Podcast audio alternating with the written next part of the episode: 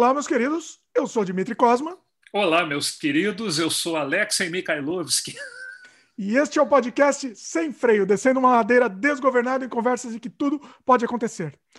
Os Mutantes, banda brasileira de rock psicodélico dos anos 60, é uma das mais cultuadas bandas do mundo. Formada por Arnaldo Batista, Rita Lee e Sérgio Dias, durante o movimento tropicalista, ela esbanja inventividade e ousadia. Venha com a gente nessa viagem lisérgica pela história dessa incrível banda que ainda é desconhecida pela maioria do público brasileiro, né? Mas teve uma enorme influência em muitas bandas que vieram posteriormente. E a gente vai conversar tudo sobre a banda, as curiosidades, polêmicas, discografias e muito mais. Vai ser um papo incrível. O Alexei, ele é especialista em rock psicodélico, né, Alexei, também? Também, várias coisas, né? Eu estou fazendo meu segundo doutorado em música na York University, aqui em Toronto. É, o primeiro foi no Brasil. Eu já estudei bastante é, sobre rock, rock psicodélico, e os Mutantes não tem como escapar, porque uma banda extremamente influente, extremamente importante para tudo o que aconteceu durante e depois deles, né, foram a banda que realmente levou o, o rock brasileiro para a maturidade, tanto que hoje, no mundo inteiro, são cultuados. Se você for pegar, por exemplo, os, o top, top 10 de artistas ou discos psicodélicos uh, melhores ou mais influentes, tem o, o, geralmente o primeiro disco dos Mutantes, né, os Mutantes 68, então, é, o, o Brasil deveria se orgulhar dos mutantes, com certeza se orgulhar e conhecer os mutantes, principalmente porque o Brasil não conhece, né? Isso que é, que é impressionante. Ah, na verdade. Geral, né?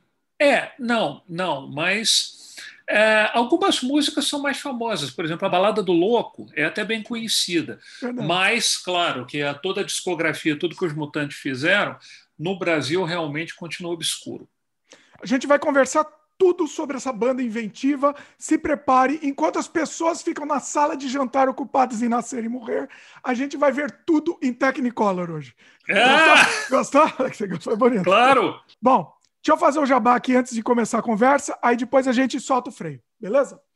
A gente está disponível em vídeo no youtube.com/barra Dimitri Cosma e também em áudio no Spotify, Apple, Google Anchor, entre outros. Siga a gente lá para receber aviso dos programas novos que são lançados. A gente também está disponível no dimitricosmo.com, que além desse podcast, tem também outros trabalhos meus, como filmes, games, artes, tudo está lá no dimitricosmo.com. Outra coisa também, se você está assistindo esse programa pelo YouTube, torne-se membro aqui do canal para ter acesso imediato a muito conteúdo exclusivo. Além dos meus curtas-metragens, você também vai ajudar a gente a continuar desenvolvendo conteúdo aqui 100% independente e abrindo a, a, porta da percepção psicodélica aqui que a gente quer fazer. É isso. Tá então, certo. se torne membro do canal que tem um conteúdo legal que você vai receber imediatamente e seja feliz.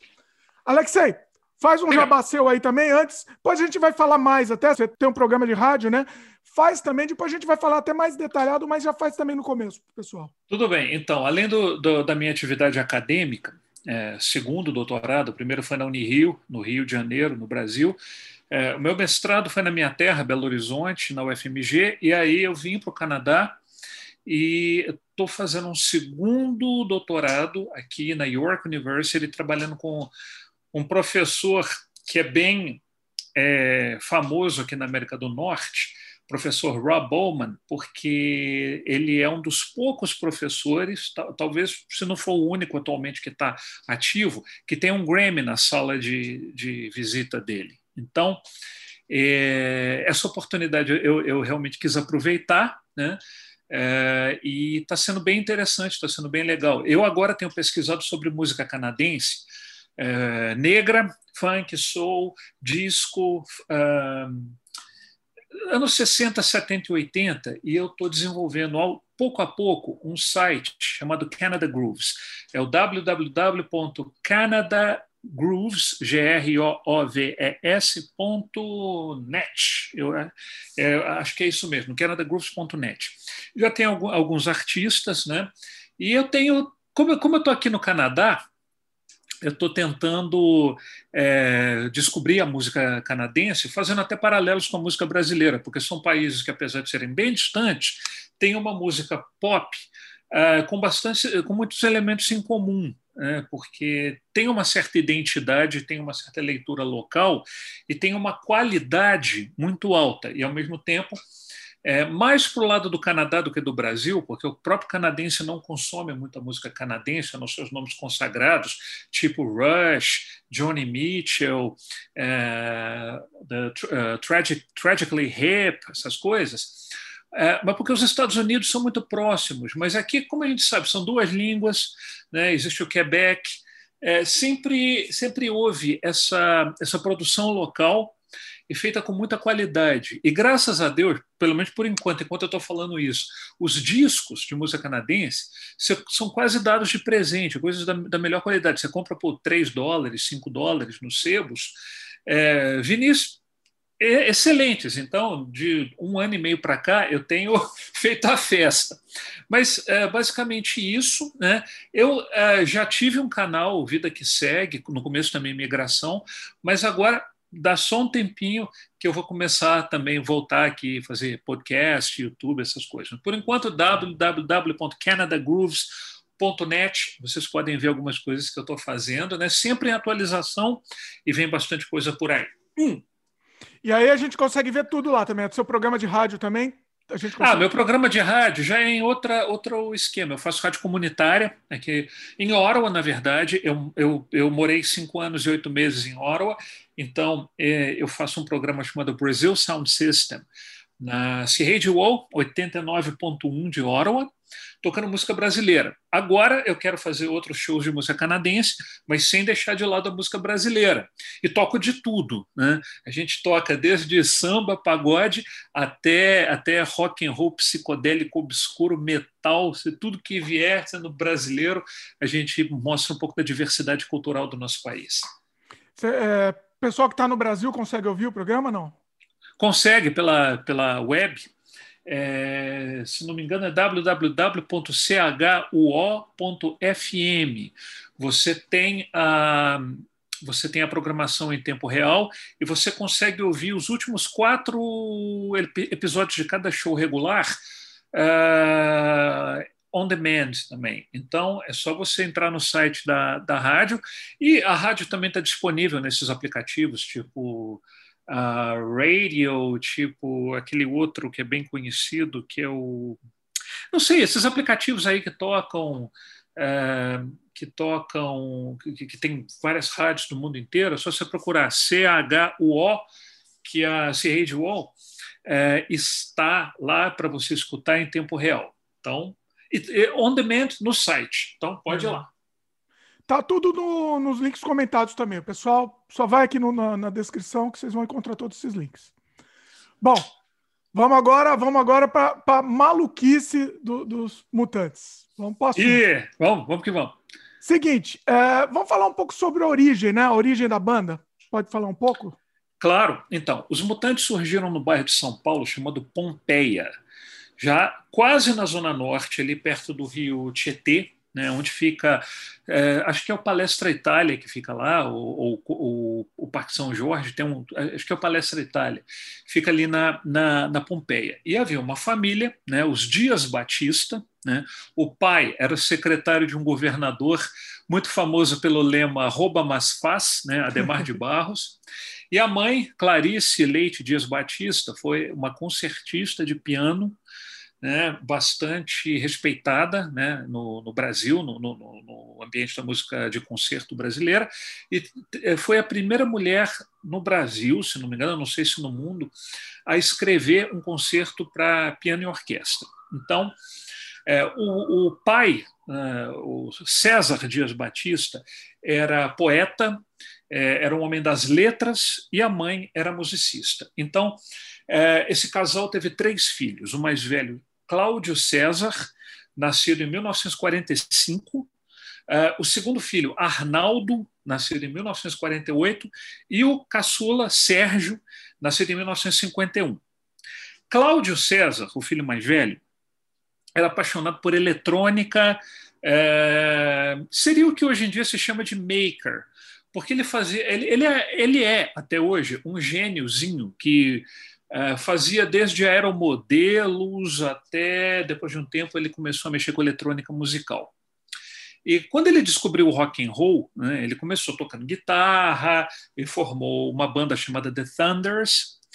E, um, e aí é, ele começou a enveredar pelo ramo da tecnologia, ele se tornou um luthier, né, construindo guitarras, construindo baixos, amplificadores, etc. Construía de tudo.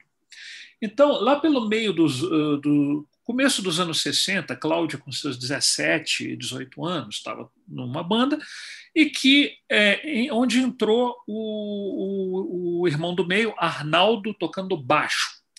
E o Cláudio César construía os instrumentos, né, guitarra, baixo, etc. Começou a fazer isso. É, embora o Arnaldo, o primeiro baixo dele foi uma moeda, é, acho que foi veio de uma moeda de ouro que ele tinha ganho quando criança. Ele vendeu essa moeda e comprou um baixo Del Vecchio, em que ele aparece em fotos de família que foram para alguns livros dos mutantes, etc. Mas Cláudio César, né, considerado o, o, quarto mutante né, da, da formação clássica, foi muito influente, né, nessa, né, em tudo que diferenciou os mutantes, né, na questão da tecnologia, que foi muito importante. Então, é, depois de um tempo, o Cláudio é, resolveu parar de tocar nas bandas e se dedicar somente à atividade de, de artesão musical, de luthier. Né? E estudava compulsivamente técnica de construção de violinos Stradivarius, é, acústica, e sempre autodidata. Nessa época, o irmão mais novo, Serginho, devia estar com seus 12, 13 anos, já, já dava sinais de que seria um grande guitarrista. Tão bom que ele resolveu largar a escola com 13 anos de idade para ser músico, nos anos Olha. 60. E se tornou professor de guitarra. não sei se ele era tão bom assim, porque ele sempre tocava de ouvido, ele não lê partitura, até hoje. Até hoje? Mas, Olha. até hoje, né, não lê partitura, acho que nenhum, nem, nenhum dos mutantes lia. Hum. Aí tinha essa coisa de banda de colégio. Né? E, uh, paralelamente, tinha uma menina, uh, filha de um, acho que neta de americano. É, americana filha, por... Né? Acho que o pai, o pai, dela é americano, se eu não me engano. Né? Não, o, o pai dessa menina é, já nasceu no Brasil, no interior de São Paulo, mas ele era filho de americanos que, é, do sul, né? aquele ah. pessoal bem de direita que fugiu na época da, da Guerra Civil, né? E a mãe dessa menina era de origem italiana, napolitana. O nome dessa menina era Rita Lee Jones. E ela, ela sempre foi muito artista, né, desde muito nova, e é, descobriu o rock, acho que também através dos Beatles, e tinha umas bandas, The Teenage Singers, uh, eu acho que era isso, The Teenage Singers, e isso no ambiente dos colégios, né, era é, o Liceu Pasteur de São Paulo e tinha um outro, eu não lembro de todos os nomes, mas houve um momento em que a, as Teenage Singers encontraram os, uh, eu não sei se ainda era os Thunders ou se já era, uh, se, se tinha outro nome, não me lembro agora, mas houve uma fusão e aí surgiu uma banda de seis elementos que se chamava O Seis. Isso era uma piada com sotaque mineiro, né? Então era os seis, tipo vocês. O apóstrofo seis, eram seis, eram seis integrantes. Na bateria era Pastura, no baixo Arnaldo Batista, uh, na guitarra Rafael Vilardi, que depois foi músico do Erasmo Carlos, e uh, havia Rita Lee, Sueli e Mog. Aí essa banda foi se desarticulando aos poucos e sobraram isso. Bom, em 66, o O6 gravou um compacto com duas faixas, Suicida e Apocalipse. É, esse compacto é extremamente raro, é, mas por incrível que pareça, eu achei e não comprei numa loja aqui de Toronto, ele largado lá, uma reedição, é, eu devia ter. Eu mandei, eu até mandei para o Arnaldo Batista essa, essa a foto no, do compacto, mas aí veio a pandemia. Talvez o, o, disco esteja até lá na Sonic Boom, aqui da, das, a Avenida Spadina de Toronto. Hum. Então, é, eles gravaram isso, mas logo depois é, houve um, um, um, um, racha no O6. Que... Um, detalhe, que eles gravaram e foi meio que um fracasso, né? Esse compacto aí. É, era, era um compacto, não era uma coisa com muita pretensão de fazer sucesso. Era um grupo de rock dentre, jovem, dentre vários uh, grupos de rock que surgiam naquela época, mas que não necessariamente seguiu os passos da Jovem Guarda, que estava estourando. Né? E é, e então era, ele não foi muito bem compreendido onde ele tocou. É, era, era, era sempre muito irônico, né? as letras eram muito irônicas, e era uma banda de adolescente. O, a, a, o Arnaldo Batista tinha 17, 18 anos, a Rita Lee 18, o Sérgio Dias, que era o, o, o outro guitarrista do O6, tem que lembrar que ele fazia parte, tinha é, 14, 15 anos quando esse olha. disco foi gravado. Então, se você olha na capa, é um menino, é um menino, mas que naquela época já assombrava todo mundo. Ele fazia duelos de guitarra com todos os músicos da geração dele que se tornaram grandes guitarristas, tipo André Gerais-Sati, que, um, um, que é um, um, grande guitarrista de jazz do Brasil, etc. E diziam que ele dava banho em todo mundo. O Serginho dava banho em todo mundo, tirava tudo de ouvido, lembrava de tudo. Mas aí tudo bem, houve um racha no seis e ele ficou reduzido a os irmãos Batista, né, Sérgio na guitarra, Arnaldo no baixo e a Rita Lee. Nessa época, o Arnaldo e a Rita Lee eram um casal, eles eram namorados. E a São Paulo, na época, era muito fer, é, é, fervilhava, e graças à televisão né, havia muito intercâmbio, muitas oportunidades de tocar. Então, esse, esse grupo é, não deu certo na Jovem Guarda, porque eles queriam colocar amplificadores no palco, é, já queriam fazer uma coisa diferente. A produção limou quando eles foram lá, eles nem apareceram no programa. Aí apareceu um, o rival do Roberto Carlos, que era o Rony Von, o Pequeno Príncipe contra o Rei, que recebeu um programa na TV Record que foi, segundo o próprio Rony Von, vejam o canal do Rony Von no YouTube, que é, ele tem, agora ele é youtuber, e ele conta as histórias né, da época né, da carreira dele, e ele fala sobre isso tudo. Um parênteses, tem uma entrevista muito boa dele com a Rita, inclusive, né? Eles relembrando essas Tem. É. Tem, tem. Então, você procurar o Rony Von no YouTube, inclusive o Rony Von foi um dos grandes nomes da música psicodélica, do rock psicodélico, e ele fez alguns vídeos, acho que foi por conta de um filme chamado Quando Éramos Príncipes, uma coisa assim, é, tocando música da época. Mas enfim, o Rony Von recebeu é, Inclusive, eu acho que vale esse parênteses, porque assim, as pessoas não têm uma, uma noção do que, que representa o Rony Von mesmo. Realmente, para as pessoas, ele é um cantor, ou cantor romântico, cantor pop, e não é, ele é, ele, ele é, ele é extremamente psicodélico. E ele falou que ele queria, não sei se você chegou a ver uma entrevista, ele falou que ele queria fazer surrealismo musical. Era o sim. objetivo dele. E aí sim, ele acabou sim. caindo no, no popular, no romântico e tal rotularam ele e ele teve que seguir esse rótulo pro resto da carreira, né? Sim, é verdade. Depois ele virou o tio Rony, né, o apresentador do programa Todo Seu na Gazeta por vários, vários anos, falando de cozinha, etc. Mas o Rony Von sempre foi um, um, rapaz muito culto, muito, muito, muito culto. Então, é, quando ele recebeu esse programa para evitar que ele competisse com Roberto Carlos, que era o principal é, produto de música jovem da TV Record, 66, 67, é, ele não tinha quem, quem fosse tocar no programa dele. E ele fez uma coisa bem vanguardista, e quem era a banda que foi acompanhar foram os Mutantes. E foi ele que batizou o grupo como Os Mutantes, por causa de um livro chamado O Planeta dos Mutantes. Logo depois, chegaram Caetano Veloso, Gilberto Gil, Tom Zé, todos esses baianos, é, em São Paulo, e é, começou a haver um agito em torno deles. E, e, às vésperas do Festival da TV Record, do Festival da, da, da, Música Brasileira da TV Record 67,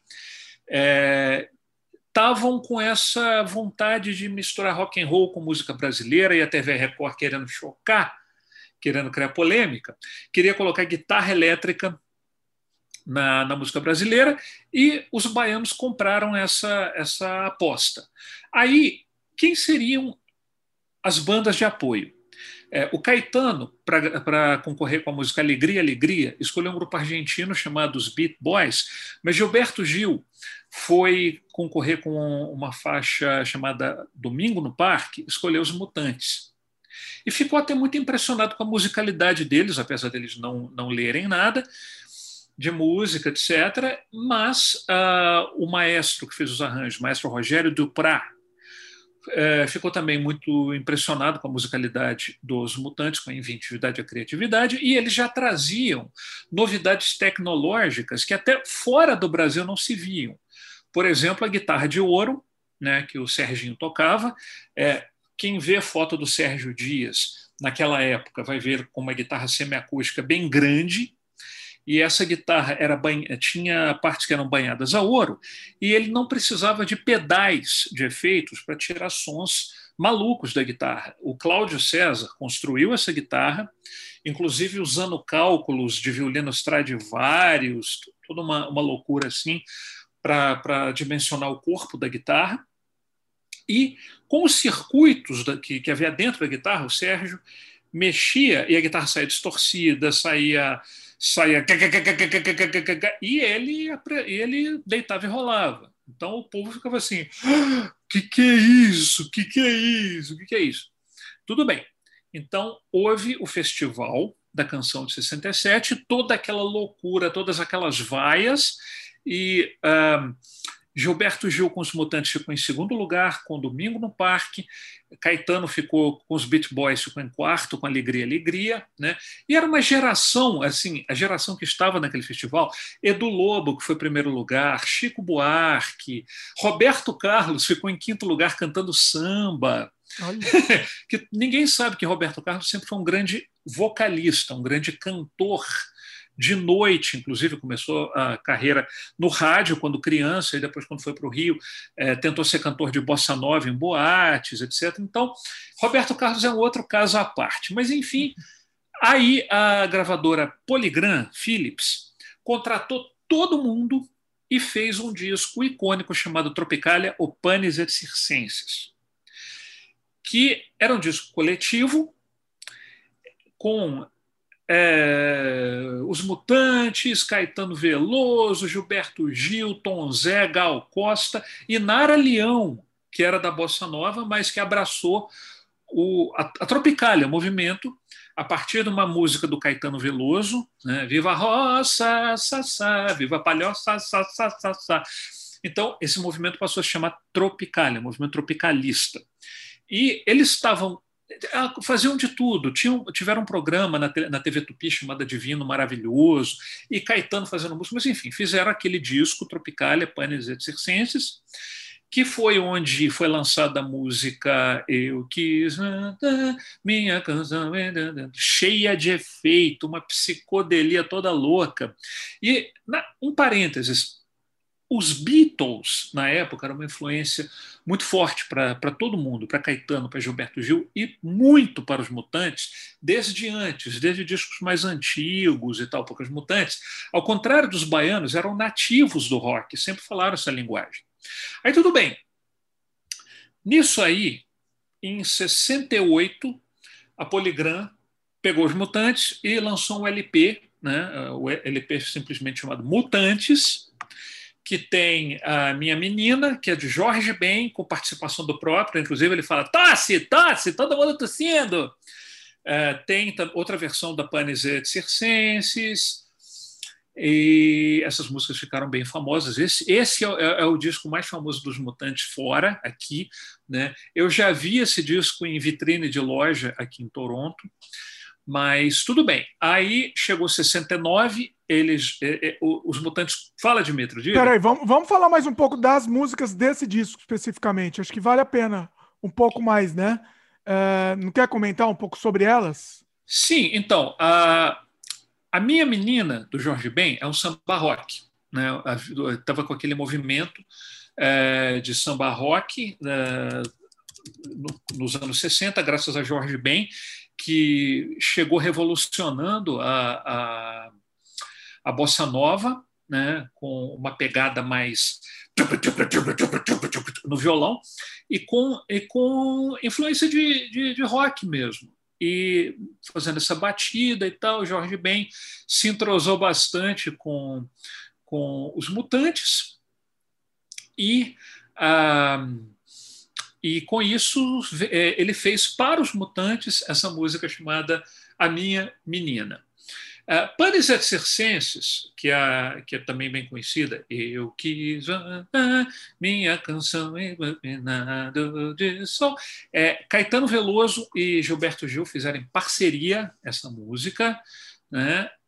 e os Mutantes gravaram, né? primeiro no disco Tropicalia ou Panis et Circenses, e depois essa, essa, música ficou bastante representativa, foi para o disco dos Mutantes, também é, com coisas muito loucas, muito psicodélicas, muito mais do que o Sgt. Peppers dos Beatles, aquela, mas as pessoas na sala, a música acelera no final e cheia de efeitos, aquela, aquela, aquela guitarra louca e aqueles arranjos loucos do, do Rogério Duprat, é, explorando elementos de música, música contemporânea de concerto, música tonal, dodecafônica, era uma loucura. É, o, o disco tem um, tem umas versões, por exemplo, Tempo no Tempo, que é, se não me engano, Mamas and the Papas, e é, tem uma poética toda o tempo, o tempo no tempo, no capucho, uma coisa assim, eu não lembro a letra de cabeça. E dizem que isso foi escrito pelo pai do Arnaldo e do Sérgio, pelo César Dias Batista. Olha. Tem uma, uma famosa. Ah, tem a Baby, do Caetano Veloso, que é tipo um manifesto moderno, uma música manifesto. Você precisa saber da, da piscina, da margarina, da Carolina. Você precisa saber. Você precisa ouvir aquela canção do Roberto. Baby, baby, eu sei que é assim. Baby, baby, I love you. Então, com vocais de Rita Lee. Rita Lee, na época, é uma menina de 20 anos, né? Na verdade, se você ouve a Rita Lee daquela época, a voz dela era completamente diferente e ela cantava com um sotaque paulistano bem carregado. Né? Acho que todos eles, todos os mutantes cantavam com esse sotaque carregado, mas a voz da Rita Lee era bem diferente, era uma voz muito docinha. É. Aí uh, tinha também a Batmacumba, Batmacumba é só um groove, né? E eles Batmacumba, he, he, Batmacumba, roba, Batmacumba. É quase um mantra, né? É, é quase um mantra. Eles começam Batman e o Sérgio Dias fazendo a guitarra enlouquecer também. Então essa a tônica desse disco foi um tremendo experimentalismo no estúdio. Eles faziam de tudo, eles levavam bomba de inseticida Fleet e e disparavam. Diziam que eles descobriram que com inseticida o barulho ficava, ficava melhor. Então eles meter, borraram inseticida no estúdio todo. Ninguém conseguiu ficar lá, mas gravaram. Os efeitos. Não é só o barulho, é o inseticida dentro, né? Não, precisa, não tentaram... dá para pôr água, nada. Tinha que ser o inseticida. Não, eles tentaram com água, só que perceberam que com, com inseticida soava melhor. Olha. Aí, inseticida, ninguém conseguiu ficar lá, mas gravaram o que queriam gravar. Então, era, era isso o tempo todo. Dava, era, era bom que dava um barato enquanto estava gravando. Sim, é, naquela época, na verdade, é, é, acho que eles só fumavam maconha, né? eles não, não, não, chegou ainda a época do LSD. Ah, então. Mas... Isso é interessante. Porque esse disco é muito psicodélico, mas não não estava rolando LSD ainda. Não, não estava. O LSD era uma coisa muito nova, até fora do Brasil. Né? Hum. Os, uh, o Verão do Amor, acho que foi, foi em 67, as experiências em São Francisco do Timothy Leary, uh, Allen, Allen Ginsberg, essas coisas, com LSD, aqueles drop-ins, etc., foram em 66. Então, o LSD não tinha chegado no Brasil, mal tinha chegado. A, ma a maconha era, era, velha, mas é, LSD não. Então, era um, era um grupo de adolescentes, 68. Rita Lee com 20 anos, Rita Lee do dia 31 de dezembro, no dia 20, Arnaldo Batista fez 20 ao longo de 68 e o Serginho tinha 17. Então, era uma banda de adolescentes, uma banda de garagem, que tinha uma suprema criatividade que ninguém, ninguém conseguia é, conseguia entender o que era aquilo, né? mas graças à política da, da, da, da Poligram, que gravava literalmente de tudo, né? É, e havia produtores dentro da Poligram, tipo Armando Pitilhan, uh, não, não era o Pitiliani, era o aquele do aquele jurado que, que morreu faz pouco né? tempo, o Sacomani, o Sacomani, ele mesmo. É, os mutantes é, sempre tiveram, tiveram apoio. Né? 68 foi um ano complicado, porque os mutantes, inclusive, tiveram envolvidos em várias polêmicas com Caetano Veloso. Ah, uma delas foi a do É Proibido Proibir, no Festival da Globo, Festival Internacional da Canção, que o, a música era basicamente proibido, proibido, e os mutantes só fazendo loucuras, né? e aí de repente entrava um maluco no palco berrando. Aaah! Aaah! Aí o público vaiou tanto que o Caetano chegou e começou a fazer um discurso. Que juventude é essa que diz que quer tomar o poder? Vocês não estão entendendo nada absolutamente nada. E os mutantes lá, e jogando, o público jogando fruta, jogando. Aí eles abandonaram o festival. Depois houve um show no Boate do Rio de Janeiro, em que o Sérgio Dias tocava Marselhesa na guitarra, mas houve alguém que dedurou os baianos, dizendo que eles estavam fazendo, é, estavam desrespeitando a bandeira do Brasil, coisa do tipo. E foi por isso que eles foram presos e exilados. Só que os mutantes não foram presos. E com isso, eles continuaram a, a carreira deles. Em 69, eles lançaram o segundo disco, que também é psicodélico, mas é um psicodélico interessante, porque já tem. Eu, eu, sinto nesse disco uma influência mais francesa, em músicas tipo Fuga número 2, principalmente, lembra muito Serge Gainsbourg, é, aquela música Hoje eu vou fugir de casa, vou levar a mala cheia de ilusão. É, teve a 2001, que é uma parceria da Rita Lee com Tom Zé, né? Astronauta libertário, minha vida me ultrapassa em qualquer coisa que eu faça.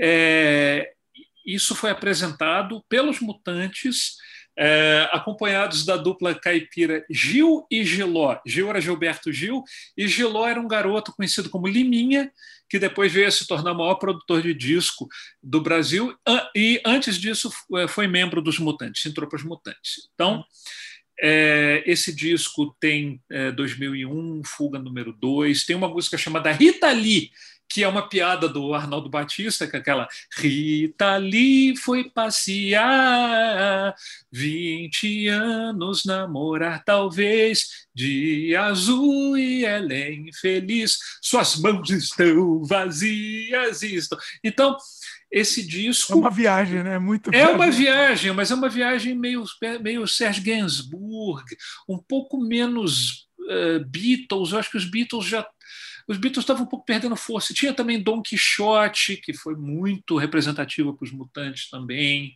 E uma psicodelia, psicodelia muito louca, chamada Dia 36. Nossa, é... essa, é, é, é espetacular. É um negócio assim. Acho que é sim, essa me sim, sim. me apaixonar pelos mutantes, essa música. É, é, Dia 36, meio soturna, né? aquela coisa meio, meio dark, psicodélica do, do Dia 36, com aquela. É, e é, tem algo mais também, porque os mutantes é, foram contratados pela Shell para fazer uma uh, propaganda de óleo combustível, né? Então eles apareciam nas propagandas é, dentro de um carro e é, tem que ter algo mais, o aditivo, e eles levaram esse jingle para o disco. E também tinha uma não versão. Tinha, na época não tinha o cancelamento porque, por fazer propaganda, não, né? não foram cancelados, não. Não, não foram. E até porque na época a perspectiva era outra. E tem também o Caminhante Noturno nesse, nesse disco, que é uma faixa muito também, também representativa do, do movimento psicodélico. Né? No ano de 69, houve uma mudança importante nos Mutantes, porque o Arnaldo até então era o baixista. Só que no Festival Internacional da Canção da Rede Globo, de 69, é, o Arnaldo passou a tocar teclados, tocar órgão, e o Liminha entrou no baixo. Naquela época, eles já eram acompanhados por um baterista de estúdio chamado Ronaldo Leme, conhecido como Dinho, que é irmão do Reginaldo Leme, comentarista da Fórmula 1, né? vindo de Rancharia, São Paulo. Né? O Arnaldo adorava fazer essa piada. Né? E é, apresentando uma música chamada Ando Meio Desligado, que talvez uma das músicas mais famosas do, do, dos Mutantes em todos os tempos, né? e influenciada pela maconha. Ando meio desligado, eu nem sinto meus pés no chão. Olho e não vejo nada. Eu só penso se você me quer. E aí vem a, a, se transforma em música de amor, né? Com a Rita Lee cantando Eu não vejo a hora de te dizer aquilo tudo que eu decorei. Os mutantes aí passam a ter uma sonoridade mais limpa, né? Mas com um, mais roqueira do que, do que vanguardista, né, com Arnaldo no órgão. E é, nesse, nesse momento, né, eles gravam o disco A Divina Comédia, O Ando Meio Desligado, no comecinho de 1970, com algumas músicas bem legais, é, por exemplo, Meu Refrigerador Não Funciona, Nossa, é, de, que é uma loucura do Arnaldo Batista. Né? Tem também a quem tem medo de brincar de amor, tem também, acho que até uma do Roberto Carlos, que é, que é um. Vê se. Vê se não, deixa eu, deixa, eu me, deixa eu conferir nas minhas colas aqui, mas que eles gravaram uma música de autoria do Roberto Carlos. Oh, você comentou, deixa eu só para não, não perder vai lá, o, vai lá. o bonde aqui. Você comentou do Ando Meio Desligado, eu, eu preciso citar essa, essa polêmica que rolou sobre ela ser plágio daquela música do The Zombies, né? Que é a música. Ah. É, deixa eu achar aqui, eu, vou, eu posso achar aqui, mas você tem como comentar sobre isso? É Time Não. of the Season. Time of the Season, mas essa na verdade é o Tempo no Tempo que foi, foi acusada de plágio. É o Tempo no Tempo? É, eu acho que é o Tempo no Tempo. Ó, até achei aqui, ó. Ando meio desligado? Porque aquele começo, aquele tum, Pão, tão, pão. Ah, mas isso, como é, como é simplesmente uma linha de baixo, não, não chega a ser plágio. Plágio seria se eles fizessem uma melodia. Pá, pá,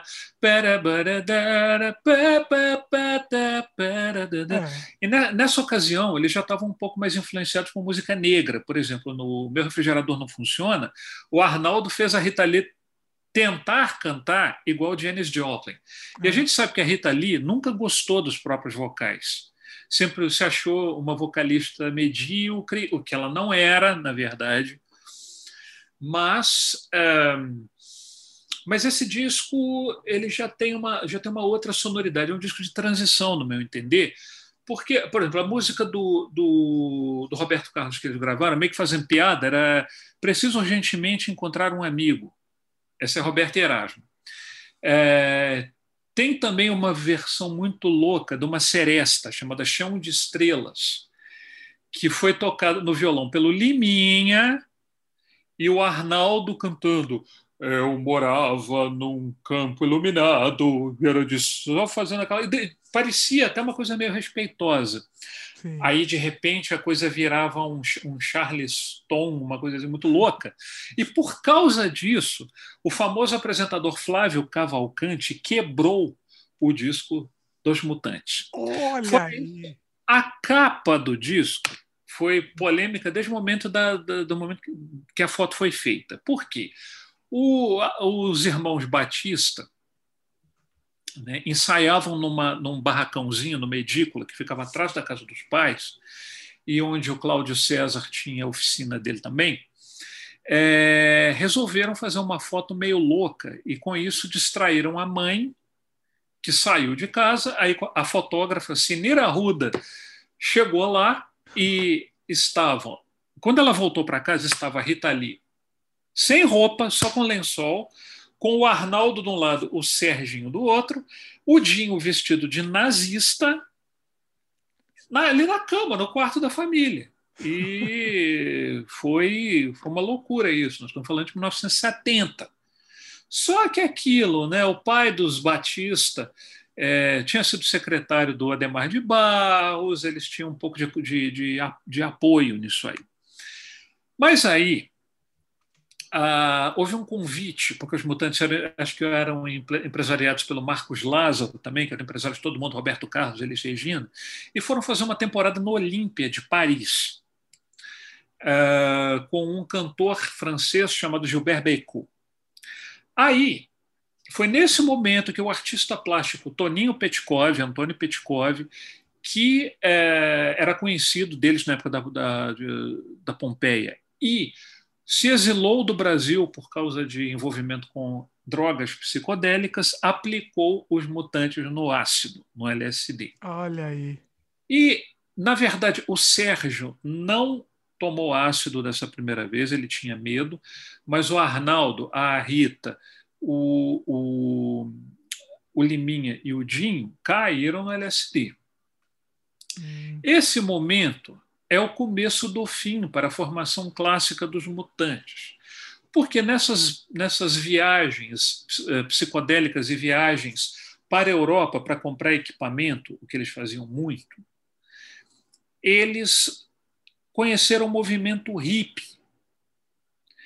E esses ideais de amor livre, essas coisas, é, desestabilizaram bastante o casal Rita Lee e Arnaldo Batista, que veio a se casar na igreja em 1971.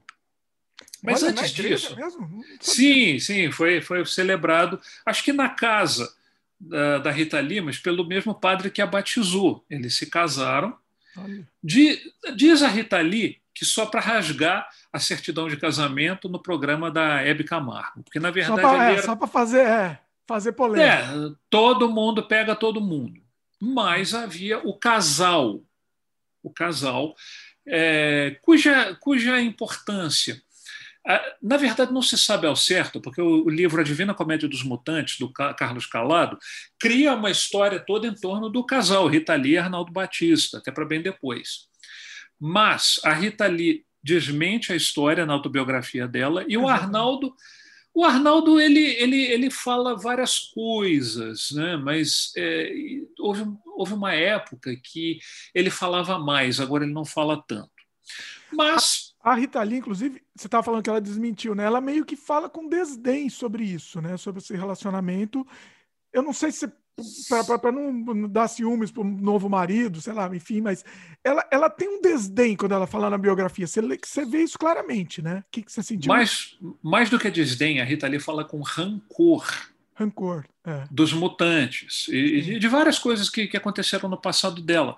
O que, é, na verdade, chega a ser até coerente com, com várias coisas que a Rita Lee fez depois em carreira solo, mas o problema de tudo era o seguinte: a Rita Lee queria mais, queria contribuir mais para os mutantes, mas ela era a única mulher em meio a uma banda que vinha de uma estrutura de irmãos que já competiam muito e competem até hoje, por situações, umas coisas meio, meio malucas, mas existe isso.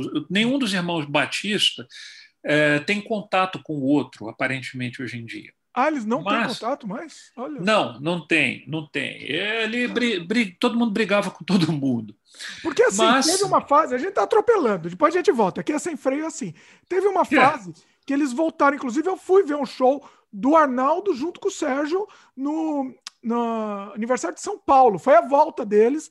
Acho que foi esse show que eles fizeram. Não sei se eles fizeram mais um ou outro, mas não, fizeram uma turnê mundial. Uma turnê, eu vi em né? Belo Horizonte o show. É. A formação era Dinho na bateria, Arnaldo Batista nos teclados, Sérgio na guitarra, Zélia Duncan no vocal, fazendo às vezes da Rita Lee, e tinha outros músicos com eles. Sim. Mas essa essa temporada foi o, o, o, cisma definitivo entre os irmãos Batista, ah. porque, por exemplo, e, e, isso foi até questionado há pouco tempo atrás no, no, no, Twitter, quando o Arnaldo falou: vocês ficam falando de mim, que não sei o quê, e se falar da minha Lucinha, da minha menina, a Lucinha, a mulher dele, vocês vão se ver com a justiça.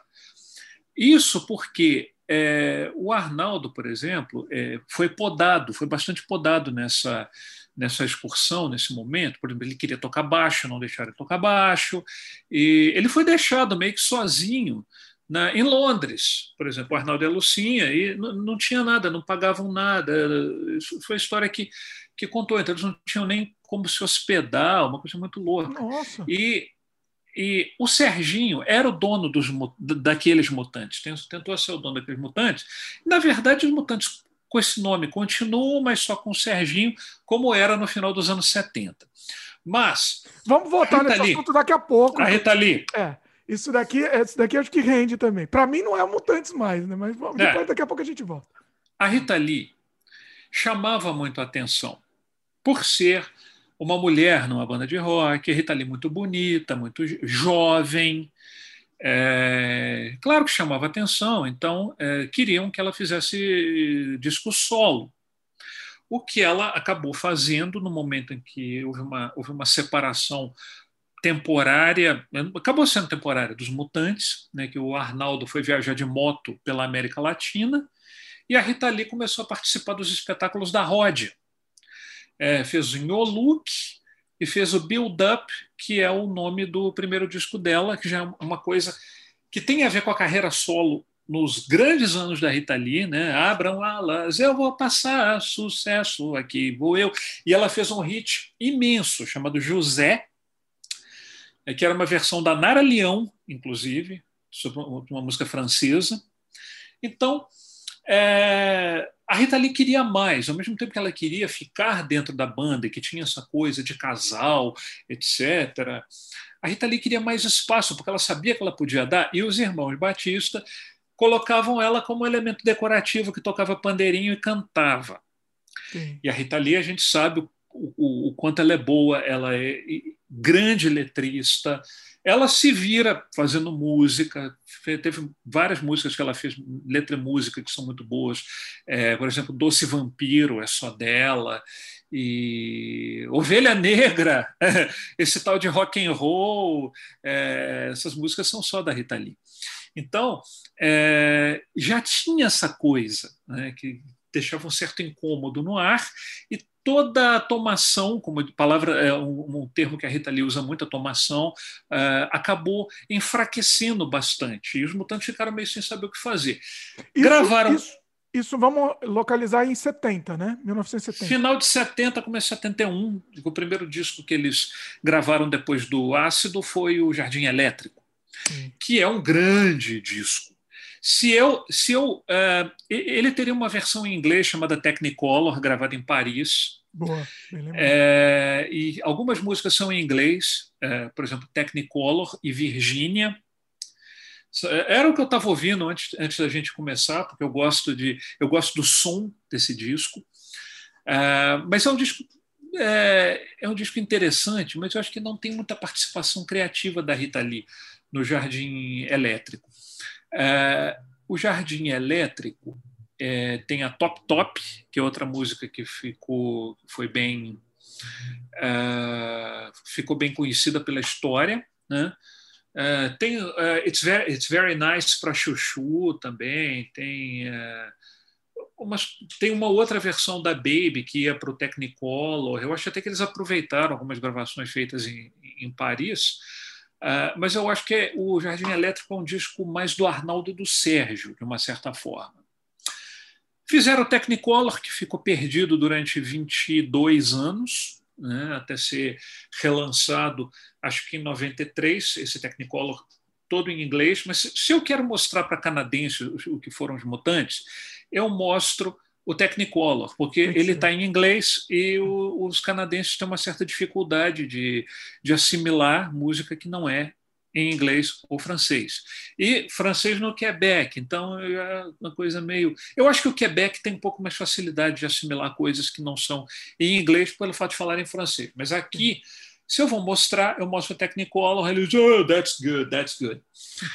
Tudo bem, Chega a 72. Mas peraí, por que, que o Technicolor, você sabe por que, que o Technicolor não ele não foi lançado quando foi gravado, né? Eles gravaram, como é que foi? Porque a gravadora não gostou, porque acharam que não era comercial. Teve um, um produtor inglês chamado Carl Holmes, que foi a Paris gravar com os Mutantes. Aí ele falou, ele não gostou do material, a, a gravadora achou que não era comercial e o disco foi arquivado, basicamente por isso. Hum. É, isso, bom, essa é a versão oficial, né? Talvez o, o Arnaldo tenha outras histórias para contar, é, enfim. Mas, nessa época, é, os mutantes passaram a ser empresariados por um cara chamado Mick Killenbeck, um inglês, que chegou aqui no Brasil, um hippie inglês que, que lançou a versão brasileira da, da revista Rolling Stone e que se tornou uma espécie de guru eh, psicodélico para o Arnaldo e o Sérgio. A Rita Lee ficou um pouco pé atrás e tal, mas os Batista caíram de boca no, no, na, na, filosofia do, do Beck.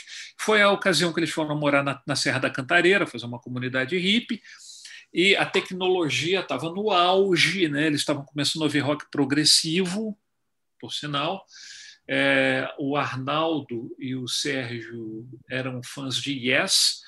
É, o Arnaldo, muito fã de Emerson, Lake and Palmer e desses grupos né, de, de teclado. E eles fizeram um disco que está em nome da Rita Lee, mas é, pode ser considerado um disco dos Mutantes. É, hoje é o primeiro dia do resto de sua vida, que é um disco bem é, meio hard rock, meio experimentalista, mas assim, a Rita Lee cantando basicamente. E é, aí... Na verdade, eu ouvi falar que é porque eles tinham um contrato para lançar um disco, um disco por ano, aí eles queriam lançar um segundo, colocaram como da Rita, não foi isso? Sim, é verdade. E é, também foi a primeira vez que eles gravaram em 16 canais. Hum. O primeiro estúdio do Brasil que tinha a máquina de 16 canais, o estúdio da Rádio Eldorado, em São Paulo, chegou à mesa, o primeiro disco foi o, hoje é o primeiro dia do resto de sua vida. Aí você já escuta uma coisa diferente. É, clavinete, é, sintetizador. Na verdade, o primeiro, o primeiro solo de sintetizador. Acho que não tem sintetizador ainda. O primeiro foi no, no Balada do Louco, inclusive mas da, da, música pop no Brasil. É, órgão Hammond, já está Arnaldo mergulhado nesse tipo de instrumento e tal. O Liminha, com um baixo muito louco que o Cláudio César fez, é, tem a história que ele estava em Paris, ele, ele, entrou na loja com instrumento e que o estojo do instrumento, o case, parecia uma, um, uma coisa medieval. Aí o dono chegou e falou assim: De que museu você tirou isso, menino? Aí o Liminha falou assim: Eu posso experimentar um baixo qualquer aí? Aí o cara trouxe um Fender para ele, ele tocou. Tá. Aí tá, beleza, tirou, vou, deixa eu tirar o meu agora, mexeu nos potenciômetros, o negócio. Aí o cara. Ah, ah, ah, que que é isso? Então, a pesquisa tecnológica do Cláudio César continuava. Eles queriam é, eles queriam é, fazer, é, colocar, é, sei lá, 5 mil, 10 mil watts de potência. Foi a ocasião que eles arrumaram um, um caminhão para fazer shows pelo interior de São Paulo, fizeram um em Guararema. É, no, no, meio dos hip louco lá, e fizeram isso no final de 71. Mas aí eles gravaram Hoje é primeiro dia do, de, de Sua Vida, e depois gravaram um, Mutantes e Seus Cometas no país do Bauretes, Bauretes era uma gíria que o Tim Maia inventou para maconha. E é um disco de rock and roll com algumas baladas no meio, né? Rock and roll representado pelo cabeludo patriota, vulgo hoje é a hora é a vez do cabelo nascer, que foi censurada, né? Porque falava que a minha caspa é de purpurina, mas uh, falaram que minha cara é de purpurina e tem os kkkk colocaram um efeito para silenciar. Né? Aquele riff muito louco. Aquilo é muito pesado, aquilo é muito. quase um, um hard rock, quase um heavy metal. Tinha, teve também o Tapupu Kitipá, né, que era uma, era uma gíria que eles criaram, mas que queriam dizer um palavrão, puta que te pariu, para censura, um recado, né? E a letra era assim... disco, Eu tô vendo a, a, discografia aqui, acho que esse está no disco da Rita. Altapupo Kitipá tá na. É. Ah, eu devo estar tá me confundindo, é verdade, é verdade. Mas é a mesma coisa que é feito no mesmo ano. É, é, é escuta era, os dois juntos, que é o mesmo, mesmo, disco, né? Na verdade. Então, seria, tudo bem. Um esse... Vamos chamar assim. Praticamente. Aí tem uh, Beijo Exagerado, que é. Que beijo muito louco! Oh, eu desbundei. Uh, o Arnaldo com essa voz meio de negão, assim, bem interessante. É, fazer, fizeram umas piadas com Rua Augusta, tinha uma piadinha chamada Todo Mundo Pastor também no meio, e uma coisa meio progressiva chamada Mutantes e seus Cometas no País do Bauretes, que era instrumental. E aí tinha Vida de Cachorro, que é uma balada bem folk, né? com a Rita Lee cantando bem delicado, e a Balada do Louco, que é a, o test, considerado o testamento do casal Rita Lee e Arnaldo Batista. Olha. Balada do Louco, que tem o primeiro solo de sintetizador da história, feito pela Rita Lee, acredite se quiser, pela Rita Lee, é, um, um sintetizador da marca ARP, um, e, é, e, e, a balada do louco virou isso aí, né? Tá, Mas por, que, por que, que é o testamento, assim? Em que sentido? É, porque de uma certa. É, é, isso é considerado pela crítica, porque tanto o Arnaldo como a Rita sempre foram muito parecidos na criatividade, tanto que eles, que eles se envolveram e tiveram toda, toda, toda essa, essa coisa que veio depois aí de um fazer música para provocar o outro e etc., que durou mais de 10 anos, mas é, era como se eles estivessem falando: nós somos loucos mesmo, mas louco é quem me diz que não é feliz. Então é bem a cara da Rita Lee, é bem a cara do Arnaldo Batista. Essa, isso é isso que a letra fala. Eu juro que é melhor não, não ser o normal se eu posso pensar que Deus sou eu. E por aí, era bem a cara deles. Mas aí a gente chega em setembro de 72, um momento em que aparentemente a Rita Lee e o Arnaldo já não eram mais um casal, mas que eles participaram do festival da TV Globo, o último festival internacional da canção, com uma música chamada Mande um Abraço para a Velha. E a Rita Lee já bem descontente por estar tá sendo colocada para escanteio, os, os, os rapazes da banda cada vez mais com o pé no rock progressivo, aí o Arnaldo Batista decide expulsar a Rita Lee dos Mutantes. Basicamente, ela foi chutada da banda. É, e, e acho que todos, essa história é real mesmo, porque todos meio que contam isso, né? Porque muita, tem o, o, boato, não, ela saiu porque ela queria carreira solo, mas não, parece que foi o contrário mesmo. Né? Não, é, tiraram não, ela. não, não, não. Até o último momento ela queria ficar na banda. É, mas o que, que acontece? Houve até o, o episódio do Minimoog, né, o synth, o sintetizador famoso, Minimoog, que a Rita Lee comprou né, quando ela foi no meados de 72 para o para a Inglaterra foi quando ela trouxe, ela importou um inglês chamado Rich, que depois virou um hitmaker com aquela meia-noite no meu quarto, menina veneno. Foi Rita Lee que convenceu o Hit a vir para o Brasil e veio com ela em 72. E aí, o que, que acontece? A Rita Lee levou o Minimoog para o ensaio e os outros ficaram assim: você está tocando esse negócio? Você sabe mexer com isso? Ela não sabia muito bem, ela não tinha o mesmo virtuosismo que, o, que, o, que os músicos, né, os instrumentistas, tinham na banda. Aí eles querendo fazer progressivo e já é, querendo dizer muito loucos por causa de ácido, querendo embarcar nessa coisa de, de virtuose, eles chegam e falam assim: não, a Rita ali está fora da banda. E ela chega para ensaiar, Aí, de repente, vê o Serginho com cara de choro e o Liminha também. Aí o Arnaldo chega para ela e fala assim: a gente decidiu que você está fora porque é, você, a gente quer seguir uma linha progressiva e acho que a gente não, não que você não cabe nisso. A Rita Lee teve, entrou em depressão por causa disso e e, depois, e começou a escrever uma série de, de músicas falando do estado de espírito dela. Uh, se você pega, por exemplo, Mamãe Natureza, que foi a primeira coisa que ela fez, ela já começa: não sei se estou pirando ou se as coisas estão se ajeitando, é que eu estou no colo da Mamãe Natureza, ela é que faz a minha cabeça e eu sei que não adianta a gente, mesmo a gente chorar, que a mamãe não dá sobremesa. Ela estava falando exatamente do estado de espírito pós-mutantes. Os mutantes continuam sem a Rita Lee. Eles, eles tinham, assim, é, eles expulsaram ela, mas eu acho que o, fi, o casamento já meio que tinha terminado antes, né? Já, já, já. Já. Acho que meio que foi uma gota d'água, né? Assim, foi uma coisa que foi levando a outra, na verdade. Eu acho que não teve muito a ver, não. Eu acho que não, não. teve muito a ver, porque ali todo mundo pegava todo mundo. É, a Rita Lee chegou a, a, a, transar uma vez com o Serginho, Ah. E, e, pelo que fala no livro, eles saíram da cama com sensação de incesto, porque eles consideravam irmãos. Depois a Rita Lee, na autobiografia, fala que ela só casou para poder morar na Cantareira, que ela tinha os casos dela também, mas que é, a coisa era mais ou menos assim: o Arnaldo arrumava as grupos dele e a Rita Lee ficava dentro do armário vendo. Olha! É, era uma coisa assim. E a biografia Lee, dela, ela escondeu essa, essa parte, ela não detalhou, não. Mas, não, ela fala, ela fala.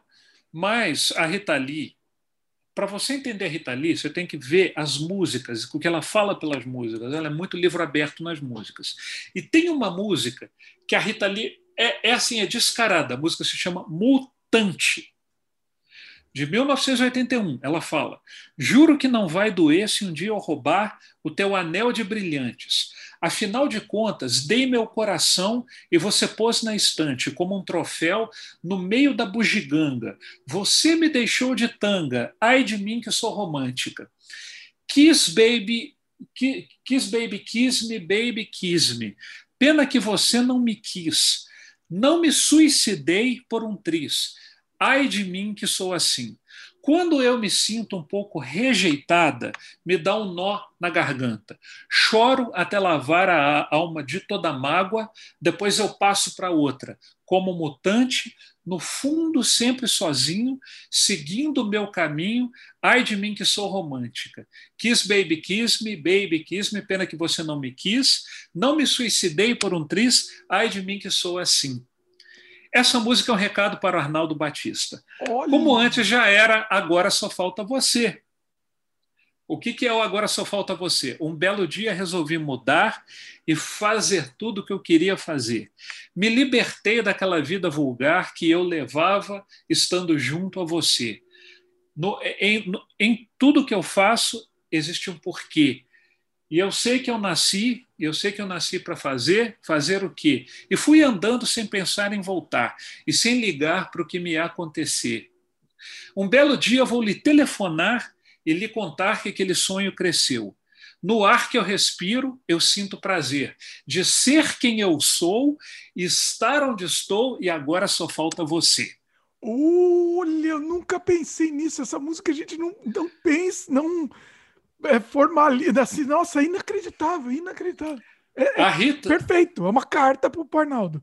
A Rita, sim, era uma carta para o Arnaldo. Eu, eu acho que a única coisa comparável em termos de artista, que é um livro aberto sobre, sobre a própria vida, sobre, sobre os próprios amores, eh, do que a Rita Lee, do que o alter ego canadense dela, que se chama Patsy Gallant, que por sinal é artista, que é o tema da minha, da, dessa, do, da minha pesquisa de, de doutorado.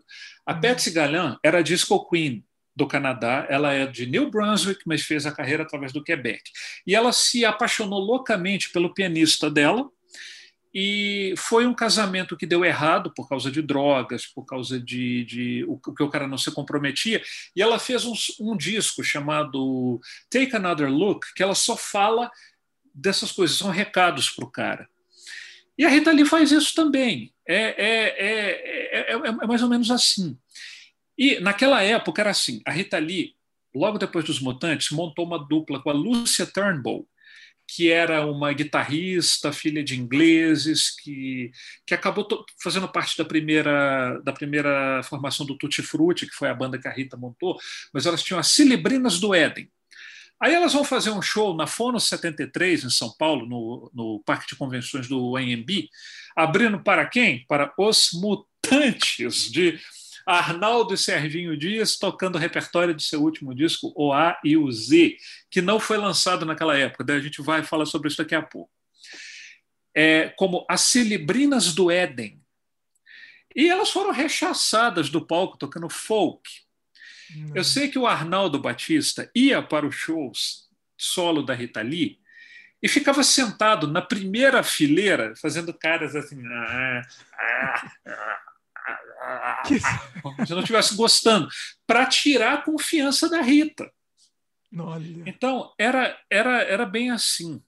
Era, era, bem... era um relacionamento tóxico, né? Assim, não, independente de culpas, não, não, não julgamento de culpa, mas a, o relacionamento em si, né? É, era, era, era muito amor entre os dois, não só pelo lado, pelo lado carnal, mas também pelo lado criativo. Eles se completavam, e, e, mas eles eram muito imaturos, talvez, e na época o, o ambiente em torno deles, a coisa do hippie, é, do amor livre, das drogas, etc., não ajudou. Porque se eles tivessem se unido. Que seja de uma forma criativa, eles teriam ido muito longe, mas eles o, o, Arnaldo, o Arnaldo chegou a dizer que se arrependeu de ter chutado a Rita Lee dos Mutantes, que não era bem assim. E era engraçado que se você pega o Shining Alone do Arnaldo, ele, ele esse disco que é gravado ao vivo num show é, tem a Ovelha Negra da Rita Lee. É. Olha, é. então, eles sempre ficaram nessa nessa coisa de amor e ódio que a gente sabe que o ódio é, é, é anda junto com o amor. E, e, e, não resolveram. Acho que isso. Não, se foi resolvido, foi, foi, muito recentemente. O Arnaldo sofreu cão por causa disso. Mas, enfim. Os Vamos mutantes. É. A gente vai falar dos mutantes que, tendo, que nessa linha progressiva ainda tinham um contrato com a Polygram e gravaram um disco chamado OAEOZ, totalmente progressivo, psicodélico, na linha do Close to the Edge, do Yes, e... Mas o Zé foi antes. Ah, tá. Antes do tudo foi, tudo foi feito pelo Sol? Sim, não. O AUZ 73, tudo foi feito pelo Sol 74, ah, da época, na época só o Serginho estava da formação original. Tá.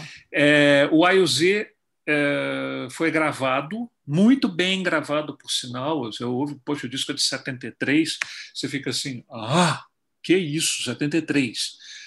E ah, aquelas, aquelas coisas muito loucas. Eu sou o começo, sou o fim, sou o A e o Z. Eu sou o começo, sou o fim, sou o A e o Z. Meu bem, ouça meu rock and roll. Tudo bem pelos séculos além. Amém. E só tocando aquelas coisas instrumentais muito loucas. É, tem aquela faixa Rolling, Rolling Stone. Estava vendo Rolling Stone, vi um cara que me abriu a cabeça. Comecei a entender a música do coração coisa, ouça o espírito, o espírito de luz a refletir. Ficou meio, ficou meio maluca. O disco ficou pronto. Longas também, né? Você vê que, que é progressivo mesmo, né? Assim. Dez minutos, tudo, tudo aquilo.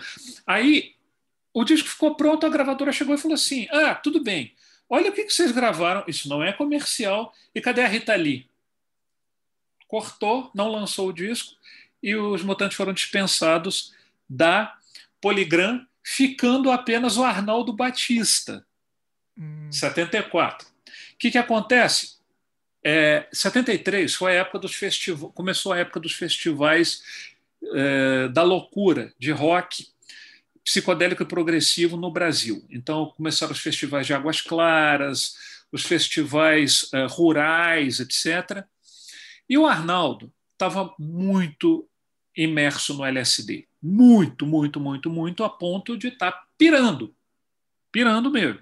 Até que um dia ele pirou total. Ele já falava coisas do tipo: ah, galera, melhor a gente eu tocar através de vocês.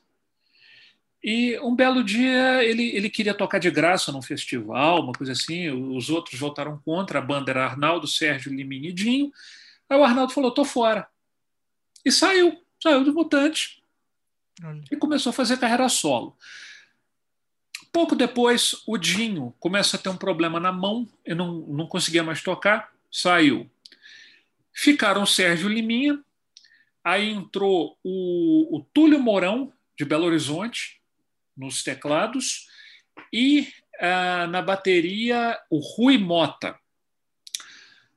E eles, começam, eles, eles se mudaram para o Rio de Janeiro, para Petrópolis, na verdade, e ali começaram a desenvolver o repertório que foi levado ao disco Tudo Foi Feito pelo Sol, que foi gravado pela Som Livre, graças à interferência do filho do diretor da gravadora, que se chamava Agenor, também conhecido como Cazuza, Olha que era aí. fã dos Mutantes, era um menino de 16 anos na época que era fã dos Mutantes.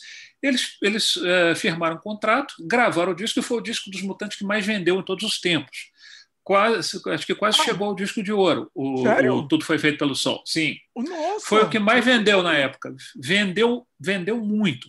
Eles foram para televisão e tal. Mas aí eles fizeram um progressivo. Mas por quê? Porque o que, o que, que explica isso? Divulgação. Hum. O disco foi melhor divulgado porque era som livre, então tinha a Rede Globo. Tem um vídeo do Fantástico de 74 com o Sérgio Dias lá com os mutantes tocando o contrário de nada é nada. Hum. E com isso, é, o, o, pessoal do rock, né, que já tinha. Foi quando, foi quando a, a bitomania tardia veio no Brasil, a, a, o, o, rock and roll já com muita banda, tipo Terreno Baldio, recordando o Vale das Maçãs, que mais? É, tinha também o, o Som Nosso de Cada Dia, que era também progressivo, mas gravava de forma independente. O terço também. Né? O terço, o terço, metade mineiro, metade carioca. O primeiro vocalista do terço foi Flávio Venturini, do 14 Bis, depois carreira solo. É, o começo do rock rural também. Então, os mutantes era um nome muito cultuado, mas a Poligram não divulgava, eles estavam muito à frente do tempo e tal. Aí lançaram Tudo Foi Feito pelo Sol, cuja música mais famosa se chama Só Penso em Te Ajudar, que também é um recado para o Arnaldo. Olha aí. Vamos ver a Sempre letra. Assim diretos.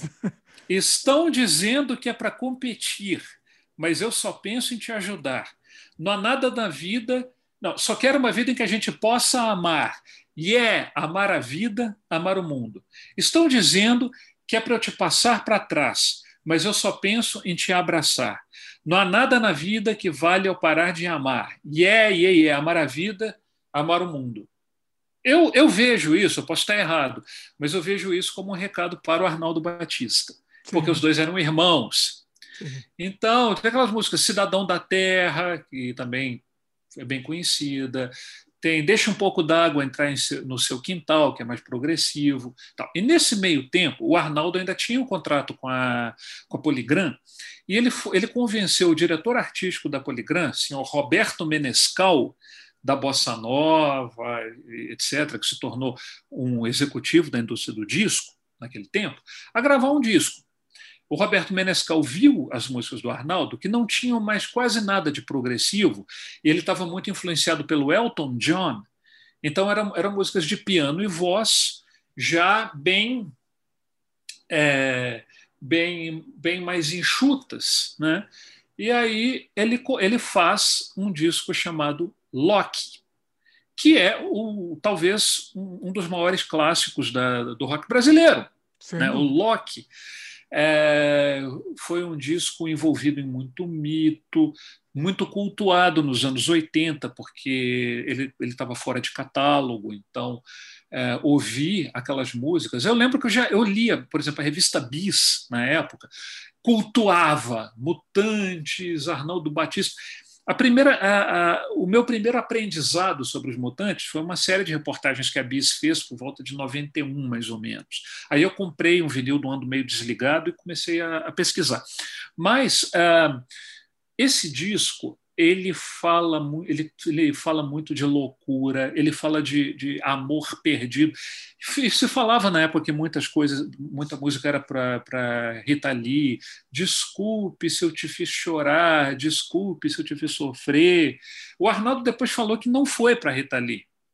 Mas. Será existe... que você acredita nisso ou não? Eu não sei. Eu... eu não sei dizer, eu não sei dizer, porque.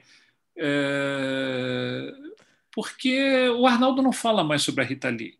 É, então. O Arnaldo não por, fala por, mais. Justamente até por isso que eu acho que ele tentou desconversar, não foi sobre ela, mas não sei, tá muito. Mas eu não sei, por exemplo, se foi para Marta Mellinger, a atriz que é mãe do filho, do único filho do Arnaldo.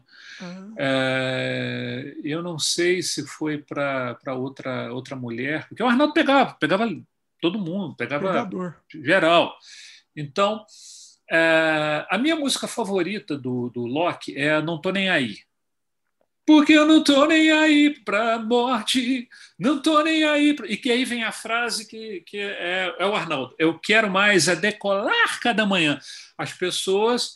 É, essa frase tem duplo sentido, porque a, a, a. Mesmo que o Arnaldo consumisse LSD em doses industriais naquela época, e eu quero mais decolar, eu quero tomar um ácido, você pode entender também como eu quero criar cada manhã, criar minha arte.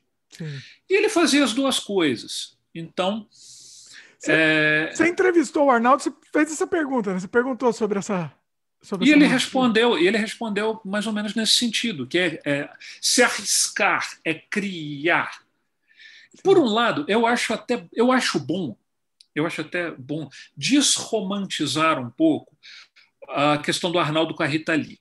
Por quê? Que havia uma relação muito intensa ali, não há dúvida. Tinha, havia mesmo.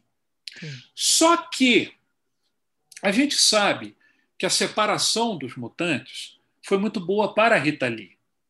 Porque a Rita Lee, a partir daí, teve todo o apoio da indústria do disco para desenvolver o que ela sempre foi. Usar as influências de carnaval, de teatro e a, a, a, as letras bem humoradas, aquela, aquela poesia bem. A Rita Lee, para mim, a maior letrista do rock brasileiro certas coisas que ele escreveu, Lança Perfume, é, uma, é um primor de letra, uh, Mania de Você, é um primor de letra, Mutante, que eu já falei, é, é, é maravilhosa, uh, Só de Você, esse lance meio Broadway da Rita Lee, ela pode desenvolver na carreira solo. Ela foi roqueira, depois passou para essa coisa pop, uh, que que fez, fez, discos maravilhosos e vendeu horrores de disco. Ela era a maior vendedora de disco no Brasil uh, na virada dos anos 80 e criança adorava. Primeiro show da minha vida, primeiro show que eu vi na minha vida. Eu tinha seis anos, em 1979, foi a Rita Lee no Palácio das Artes de Belo Horizonte, o show Mania de Você. Eu adorava, eu tinha todos os discos. Então a Rita Lee falava para criança, para adulto, e se tornou um house name a família gostava, mesmo que a Rita Lee falasse de sacanagem, falasse de, de tudo. E a Rita Lee fosse notoriamente uma pessoa com grandes problemas de dependência química. Sim. Então, artística. é. Não, as tomações. Então, quando você fala, assim, quando você pensa no, no, no, nos mutantes, foi bom, a separação foi boa, porque a Rita Lee fez essas coisas, o Arnaldo, tudo bem, a questão de saúde. Do Arnaldo, da própria Rita Lee, realmente eles pagaram esse preço por isso. Sim. Mas o Arnaldo fez o Loki, o Arnaldo fez o Singing Alone, que é tão bom quanto o Loki. E, e tudo, tudo que foi feito depois. Passou a se ter o Arnaldo Batista, passou a se ter a Rita Lee, e ao mesmo tempo o Sérgio Dias com os Mutantes, que duraram até 78, e depois vieram. E o, o Sérgio Mas fez... a, carreira, a carreira solo do Sérgio Dias também, Sim. lembra? É, é boa, é boa também. Tem Sim, o, o disco de 80 dele, Não Quero Ver Você Dançar! Grande vocalista que é o Sérgio Dias, canta muito. E... Tem uma, Filhos do Silêncio, eu gosto muito também. Que é Filhos do Sol. Filho, não, do silêncio. Não sei, alguma coisa assim, eu sei qual é. Eu sei qual é. É uma mais no... Era mais atual, acho que dos anos 90, talvez. Filho da cidade. Será? Na Zona Norte eu estou na real, sou rato de metrô. Hey, já que está. Ah, não, era uma outra. Era aquela. Ah, tá. Filhos do silêncio. Né, né. Putz, eu vou procurar aqui, eu já, já acho. Vai falando aí. Sérgio Dias, então. O Sérgio Dias foi para os Estados Unidos, tocou com Ravi Shankar, tocou com, tocou com grandes nomes do jazz, chegou a ser chamado para entrar na Mahavishnu Orchestra, no lugar do John McLaughlin, ou coisa assim. Acho que ele, eu não sei se ele chegou a ser chamado ou entrou. Eles, eles foram para a Itália, quase que ele, ele foi chamado para tocar com grandes bandas progressivas italianas, etc. Então, é, o Sérgio Dias também teve a, aquela coisa. Achei o Cla... Filhos do Silêncio mesmo, que é aquela. É, Brasil foi como um boi ao matador, o matadouro vai, sangue econômico escorre esvaindo pelas mãos dos, aos senhores de Vera Cruz. É muito boa essa música, é, ó, sim. muito boa, Filhos do Silêncio. Sim, sim, sim, sim, com certeza.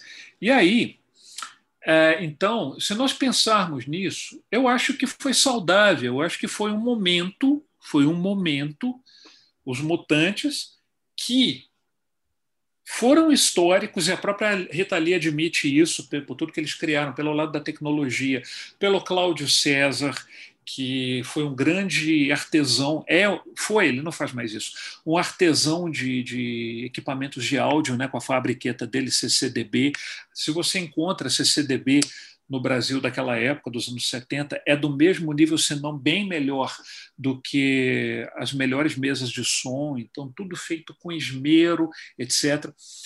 Então é aquele momento que todo mundo fica pedindo, pô, os mutantes podiam voltar, por que, a Rita ali não volta? E a Rita ali fala, não, não vou voltar, não quero. E não, não tem, né? Se voltar, vai ser um negócio estranho, não faz sentido, né?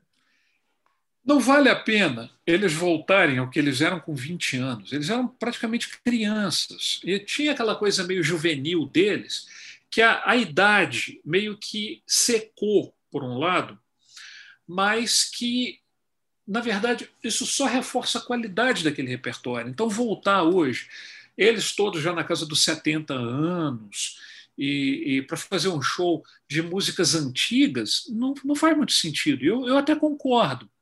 E se a gente pensa no que, por exemplo, o Arnaldo veio a fazer, todos os discos maravilhosos que ele veio fazer e toda a história de superação que ele teve depois, né, de, de 82, porque, pelo amor de Deus, um cara que pula do quarto andar de uma janela, depois de. Tá, o, as drogas tinham castigado o Arnaldo enormemente ele não estava nada bem, e to, todos os relatos da época falam que ele não estava nada bem. Aí ele foi internado no, no, no hospital, e era a quinta internação dele em um hospital psiquiátrico. Aí, de repente, ele, ele pula de um quarto andar. Ele não morre, ele sobrevive, ele perde massa encefálica, ele quebra a base do crânio, etc. Ele não morre. E cinco anos depois ele está gravando um disco é impressionante. Que ano que foi o acidente? Foi no dia 31 de dezembro de 1981, se não 81. me engano. Detalhe, é no último né? dia. Precisamos falar, detalhe que é o dia do aniversário da Rita. E o Arnaldo, num, num filme, fala que, em homenagem à pessoa que foi responsável por, por eu estar ali, eu pulei. E diz, o, e, e, e diz o livro do Carlos Calado, que a Rita Lee hoje renega, que a Rita Lee soube e foi chorando para o hospital, largou o Roberto Carvalho para trás e o Roberto Carvalho derrubou tudo que tinha no, numa, numa mesa. Olha. Mas, então, o Arnaldo Batista se tornou artista plástico. E, por sinal, falando. Tá, rufem os tambores aqui. Olha o que o Alexei tem em mãos aí. Olha isso. Vou revelar, veio protegidinho. Quem, ó, quem tá ouvindo só vai ter que ver, vai ter que ver o vídeo. Vai no YouTube ver o vídeo aí. Eu não sei se eu vou conseguir. Atenção. E ó. Deixa eu arrancar o papel. Cuidado que colou. É, mas isso, mas isso aqui é mentira. Isso aqui, o negócio aqui é uma colagem que ele fez, mas isso aqui é, um, é uma obra de arte. Pronto, tirei. Mostra bem no centro da tela, assim. Olha só. Pelo Arnaldo Batista. 2020, ó. Sim, o que, que acontece? Ele está vendendo a, a, produção visual dele é, porque o Covid uh, o atingiu assim seriamente, pesadamente, e ele precisa, ele precisa de dinheiro. Então, ele está fazendo uma rifa para. Está rifando o casaco. Não sei se já foi sorteado ou não, preciso conferir isso. E ele está com toda, toda, toda a obra artística que ele estava fazendo isso aqui, à venda. E até preços muito bons. O que, que aconteceu? Essa aqui não é a única que eu tenho, não. E tem uma até que. Bom, eu conheci o Arnaldo, só para conhecer o parente, em 2005 eu o conheci pessoalmente, porque eu, te, eu tinha dois amigos, Daniel Albinati e Fabiano Fonseca, que participaram da produção do disco Let It Bad. Aí eles me chamaram para ir no Café com Letras de Belo Horizonte, e quem estava lá com eles? O Arnaldo Batista. Então, o Arnaldo Batista é uma piada contando aquelas, aquelas coisas. Ele, ele, ele parece, parece uma criança. De uma certa forma, sempre vai ser, sempre foi. E depois eu fiquei muito tempo sem, sem contato, até o momento que, pela rádio, pela Radio World Ottawa, eu fiz contato com a assessora, com, com, a, com a pessoa que cuidava da mídia do Arnaldo. E ela me ofereceu Arnaldo Batista. Eu falei, o quê? Eu fazer uma entrevista com Arnaldo Batista? Manda ele aí! Falei com o diretor artístico da rádio, que gostava de música psicodélica, um canadense, e que é, era conhecia o Arnaldo. Falou, manda. Aí que nós fizemos a entrevista com ele. Olha. E foi muito legal, a gente falando de, de, dos equipamentos que ele gosta, etc. E daqui a pouco eu vou mostrar até uma coisa que eu, que eu faço como homenagem ao Arnaldo. Mas isso aqui foi uma. Eu tenho que tirar também com todo o carinho do mundo, porque o Arnaldo. É...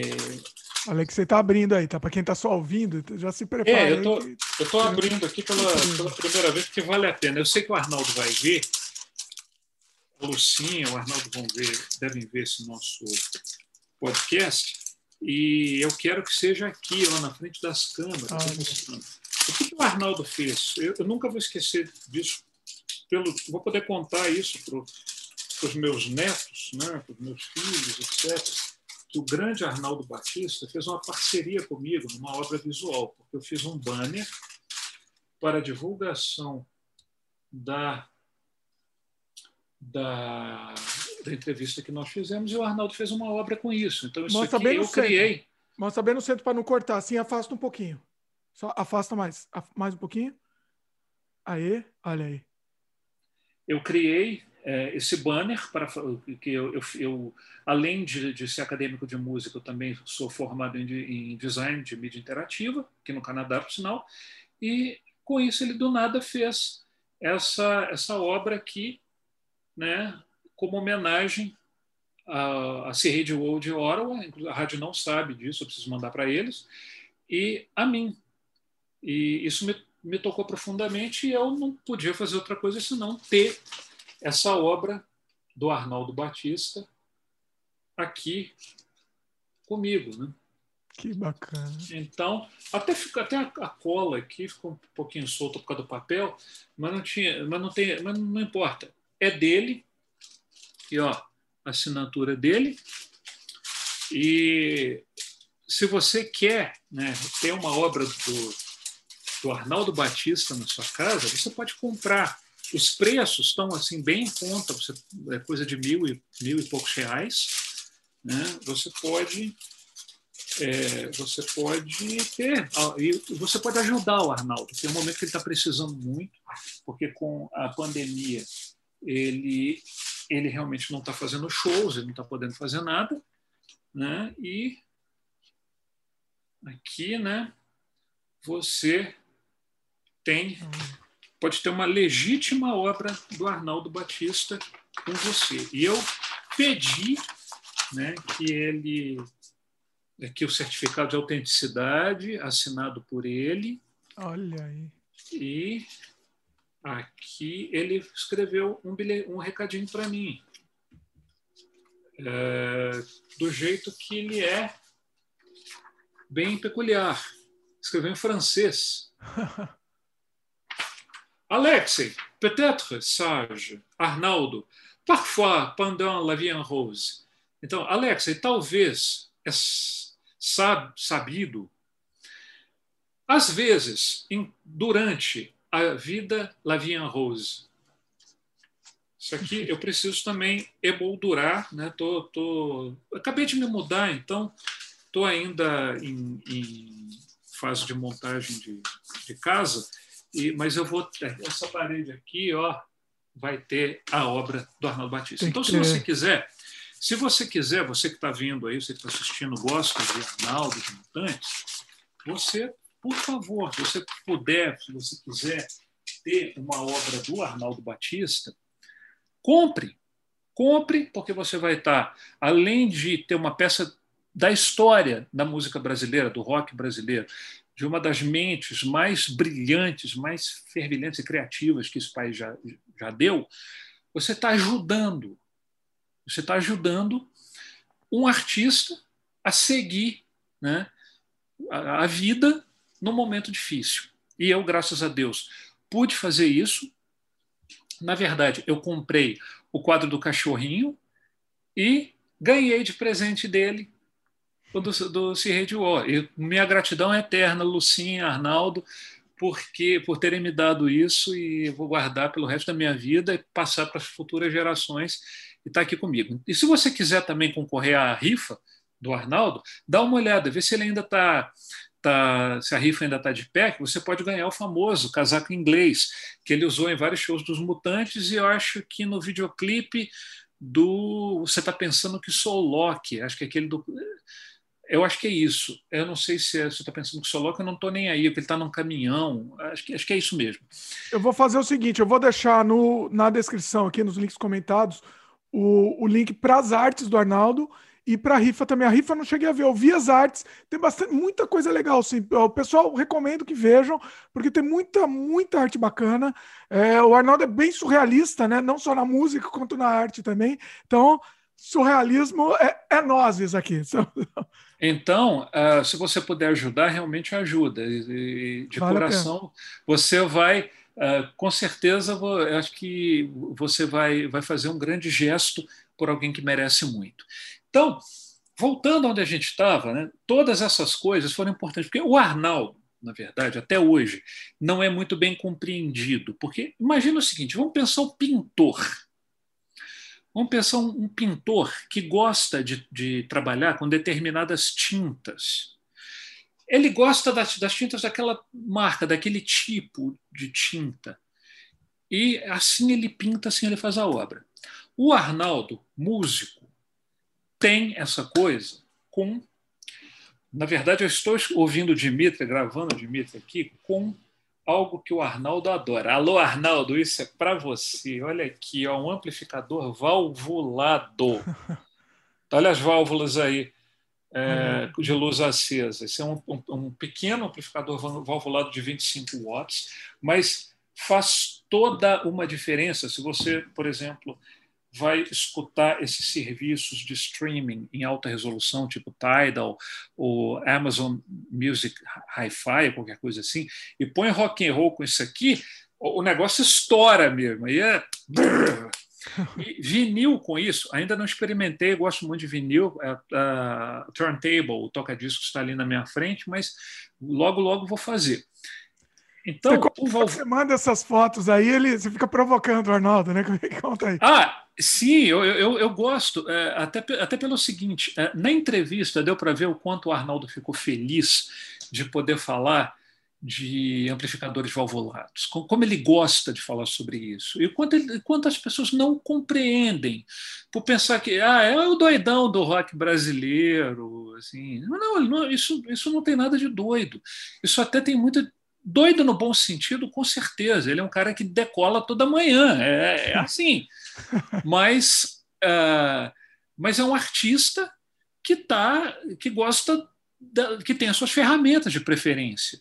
Então, ele gosta mesmo do amplificador valvulado, ele gosta da guitarra Gibson, e eu fiz questão de validar essa, essas coisas que fazem parte dele, em vez de falar, ah, Arnaldo, é valvulado e tal. E foi a grande razão da briga dele com o irmão Sérgio, porque ele queria, é, nos mutantes, em todas as coisas, ele queria os amplificadores valvulados, e o Sérgio não, transistorizado, como diz o Arnaldo, digital. Então, é, o Arnaldo falou uma frase na minha entrevista, que por sinal está até disponível é, para você ouvir, Dimitri. Coloca no, no, no nos tá links tá no aí, porque vale a pena. Sim, Ele tá fala. No post a entrevista do Arnaldo. É em inglês, mas assim, dá para entender. O pessoal Sim. se esforça um pouco aí e entende. Comigo é assim: to be or not to be. Ou seja, ele fez essa, essa, esse jogo de palavras em inglês, que é o to be or not to be, mas o to be do Arnaldo é tube, é válvula. Então, conversando sobre essas coisas, sobre o que ele realmente gosta disso, o quanto isso é importante na carreira dele, a guitarra Gibson também, esses instrumentos, é, eu, eu faço questão de mostrar para ele, né, nos lugares onde eu vou, que existe isso, que tem gente que gosta. E, e, ele gosta de ver essas coisas, né? ele gosta de ser lembrado e de ser, e, de ser reconhecido pelas preferências dele, por ser o que ele é, o Arnaldo Batista que gosta dos amplificadores valvulados, das guitarras Gibson e que quer gravar e fazer shows assim. Inclusive, eu tenho um grande amigo em Belo Horizonte, no tempo de escola, que é um grande artesão de amplificadores valvulados. O que, que eu fiz? O Arnaldo mora entre Belo Horizonte e Juiz de Fora. Passei o contato, fiz a ponte e o Arnaldo foi lá visitar. É, a fábrica de amplificadores valvulados do meu amigo Fernandinho. Então, é, é, então essas coisas é, são simplesmente como o artista se expressa. E nós precisamos amadurecer, nós do Brasil, precisamos muito amadurecer e perceber que cada artista tem todo o direito de ter a sua ferramenta de preferência, de ter seus instrumentos, suas máquinas, suas técnicas. E é, isso é arte. Isso é arte. Então, a pessoa que cria com amplificadores valvulados ou com instrumentos da marca Gibson, ela sabe o que o que está querendo buscar a partir daí e tem um conceito. Então, tá, é o cara que é o cara louco, não tem nada, não tem nada de louco. Ele é uma, uma pessoa que tem uma história maravilhosa de superação. Um, uma pessoa que superou uma dependência muito forte de drogas, uma pessoa que superou um, um, um acidente, é, uma queda de quatro andares, que o outro poderia facilmente ter morrido, ficou em coma meses, perdeu massa encefálica, e está aí sendo criativo. Olha que, que maravilha. Sim. Então, é só você saber entender e ver o que é isso, que isso é arte. E eu tive o privilégio de, em pequenos momentos, ter conhecido o Arnaldo Batista, ter, ter conversado é, sobre as coisas dele, com ele, e ter visitado o mundo do Arnaldo Batista. Eu tenho certeza que você, Dimitri, logo, logo, logo falta pouco para chegar a sua hora de conversar diretamente com o Arnaldo Batista. Olha aí. E, é, e... né? Na verdade, assim, a gente, eu, eu conversei com o Alexei, a gente falou, vamos fazer, vamos fazer sobre mutantes, o Arnaldo e tal. Aí ele falou, não, mas convida o Arnaldo. Eu falei, eu me congelei, né? Gelei nesse momento. E aí entrei em contato tal. O pessoal é, tá bem solícito, eles só pediram um tempo, né? Falaram assim, um tempo, porque ele está se recuperando tal. E a entrevista de... tem que ser feita por telefone, de uma outra forma. Vamos, vamos. Ele só. É ele só usa telefone fixo, é outra coisa dele. Ele só acho que ele só escuta música em vinil com amplificadores valvulados e ele só, só usa telefone fixo para fazer entrevista. Vale. Mas eu acho que isso já mudou, porque eu tenho eu até vi ele fazendo videoconferência dia desses. Olha, pá, vamos, vamos ver. Porque... É claro que o é claro que o Arnaldo é, que o Arnaldo está sensível, né? Que, que, tem gente que gosta dele, que de repente pode haver outros formatos para ele, e, e, e, tudo bem, eu vi ele fazendo uma videoconferência no, no YouTube com alguém. Mas, com certeza, Dimitri, vai chegar a sua hora de você. O Arnaldo vai meus... assistir esse programa aqui, vai, vai, aí a gente vai. Meus queridos, meus queridos, vamos falar. Polêmica, meus queridos, polêmica! E, e, de uma certa forma, a gente que está aqui no Canadá, a gente está falando da cultura do nosso país, a gente está divulgando a cultura do nosso país para, para as outras pessoas que estão aqui, porque eu acho que nós temos a, essa missão, nós brasileiros, trazemos coisas conosco, trazemos uma bagagem cultural que não, nós não vamos perder nunca. Acho que a primeira coisa que acontece, você, imigrante, chega no outro país, você sempre vai ser emigrante e isso não é ruim. Pelo contrário, isso é muito bom. Isso traz novas cores, né? E os canadenses precisam agradecer por ter pessoas como nós que estão apresentando uh, a nossa cultura para eles e trazendo coisas que eles podem incorporar numa cultura deles que ainda está em formação de uma forma ainda muito men mais, menos madura que a do Brasil. Então, nós, hoje, essa geração que está aqui, nós que temos a oportunidade de ter um certo drive criativo, estamos aí, fazendo no nosso quadradinho, fazendo a nossa parte. adoraria que o Arnaldo Batista viesse ao Canadá. Ele falou: Eu amo o Canadá, I love Canada. Seria ótimo. Nossa, se o, se o Arnaldo Batista tivesse vindo em algum momento viver aqui no Canadá, ele seria muito mais é, validado com as ideias dele, poderia ter os amplificadores valvulados que ele tanto quer para fazer os discos, poderia colaborar com músicos daqui. Mas quem eram os fãs dos Mutantes? Gente como Sean Ono Lennon, filho do grande ídolo né, dos Mutantes, né, do, dos, de um dos Beatles, o John Lennon, Kurt Cobain, do Nirvana, fã dos mutantes, mandou aquele bilhetinho para o Arnaldo, né, cuidado com o sistema, eles, eles te engolem, depois te cospem, aí a resposta dele, fala que eu já fui engolido, cuspido e estou começando de novo. e, e, várias coisas, várias pessoas. Então a presença de alguém como, como o Arnaldo aqui seria muito celebrada, muito mais é, valorizada do que, a, a, do que o que ele tem no Brasil. Mas ao mesmo tempo, que bom que ele está lá no Brasil. É, levando, né, levantando essa bandeira que ele levanta de todas essas coisas e que eu espero que ele ainda tenha vários anos de vida né, e, e, e, e obra para poder né, levar consigo e, quem sabe, gravar mais um disco, é, fazer muito mais shows, né, continuar dando muitas, muitas entrevistas, falando dos amplificadores valvulados, falando da, da, dos carros elétricos que ele, que ele adora. Né? Tem uma música dele que chama Eu, do, do foi o primeiro disco que ele gravou depois que ele, que, que ele se recuperou do acidente. É o, é, não é o Let It Bad. Let It Bad foi o, foi o de 2004. É, é temos o... que falar um pouco do Let It Bad também, né? Que foi meio que a volta dele. É Sim, depois de muitos anos, mas ele estava. Mas é o de 87, o disco voador, disco voador. Com Eu, Patrulha do Espaço ou não? Não, Patrulha do Espaço foi antes, foi, foi uhum. antes do acidente, 77, 78. Uhum. 87 ele gravou sozinho, você vê que a qualidade é bem precária, mas é o Arnaldo. E, e o eu, ele fala, veículos elétricos, amplificadores a válvula, tudo, tudo que faz parte do mundo que, que, que, ele, que, ele, que, ele, que ele sonha, né? que, ele, que, ele, que ele pinta quando ele decola cada manhã. Então, o Let It Bad, na verdade, surgiu graças ao, ao John uh, do Patufu e ao Ricardo Coctus, né, que a gente sabe que o Patufu é, foi a gênese do Patufu foi muito inspirado no, nos Mutantes. Sim. Mesmo formato, dois caras, um baixista, um guitarrista e a menina lá cantando, Fernanda Takai. É, eram até um casal, né? Acho que são até hoje. O John e a Fernanda Takai. Não era o Coctus que era o baixista, mas sempre assim. E naquele estilo e a voz da Fernanda Takai era muito parecida com a da Rita Lee da época dos Mutantes. É. Então, o, o, o o Pato Fu sempre teve essa, essa coisa muito forte dos mutantes, e o, o John, já na época que, que já podia é, ser uma, uma driving force no, na indústria do disco, é, foi atrás do Arnaldo e resolveu gravar um disco. E assim, de uma forma bem caótica, o Arnaldo gravando lá no sítio dele, e, e é um disco bem legal. Eu gosto muito, eu adoro Gurungudum.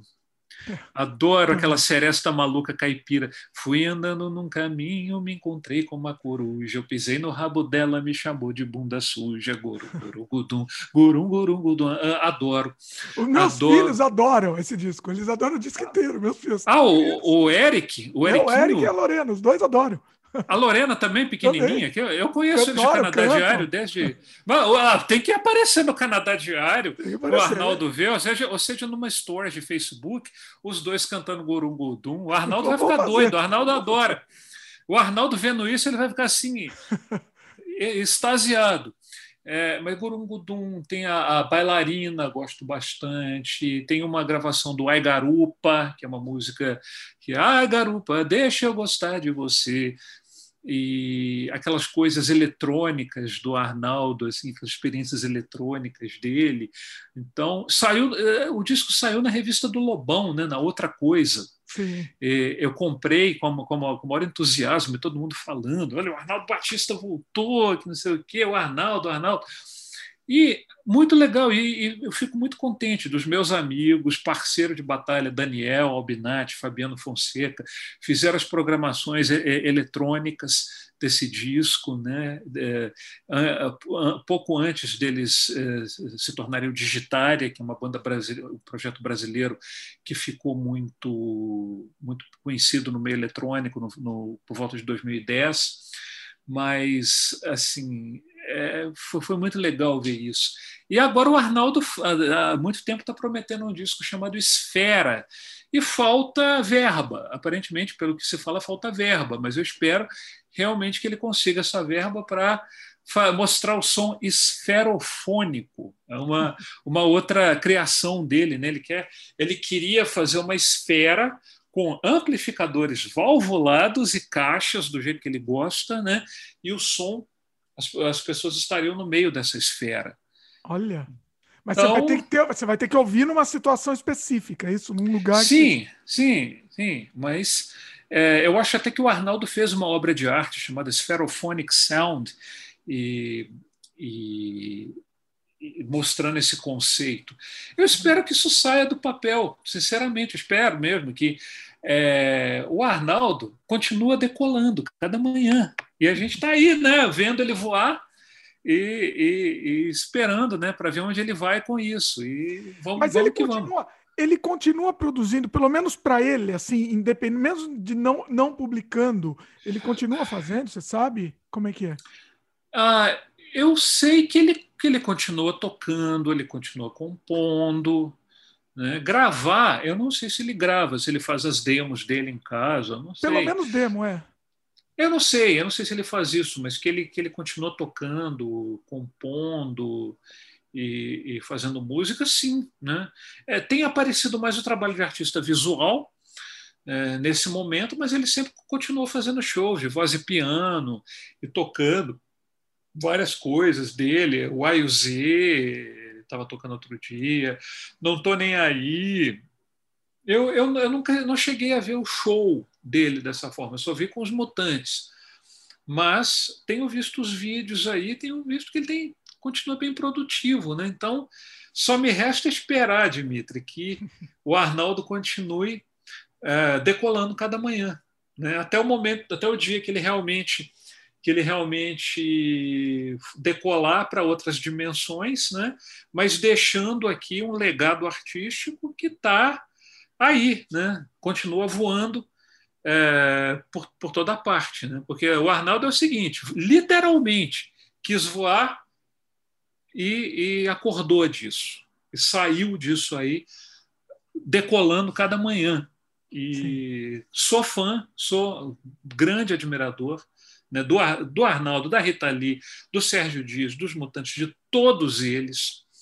E acho, como eu já disse, que foi foi produzido ao longo desses 50, agora desde 66, 55 anos de carreira discográfica e quase 60 de bandas aí que eles fizeram desde que, que eram adolescentes, é, existe uma riqueza muito, um material muito rico, né? Desde o primeiro disco do O6, passando pelos mutantes na, na formação clássica, e mutan mutatis mutantes, tudo foi feito pelo Sol, mutantes ao vivo, Anjos do Sul, Cidadão da Terra, essas coisas, e Arnaldo Batista Locke, Arnaldo Patrulha do Espaço, faremos uma noitada excelente, Arnaldo Singing Alone, Arnaldo Shining Alone, depois eh, Disco Voador, Let It Bad, Serginho, com várias coisas que ele fez, Rita Lee, a maravilhosa discografia da Rita Lee.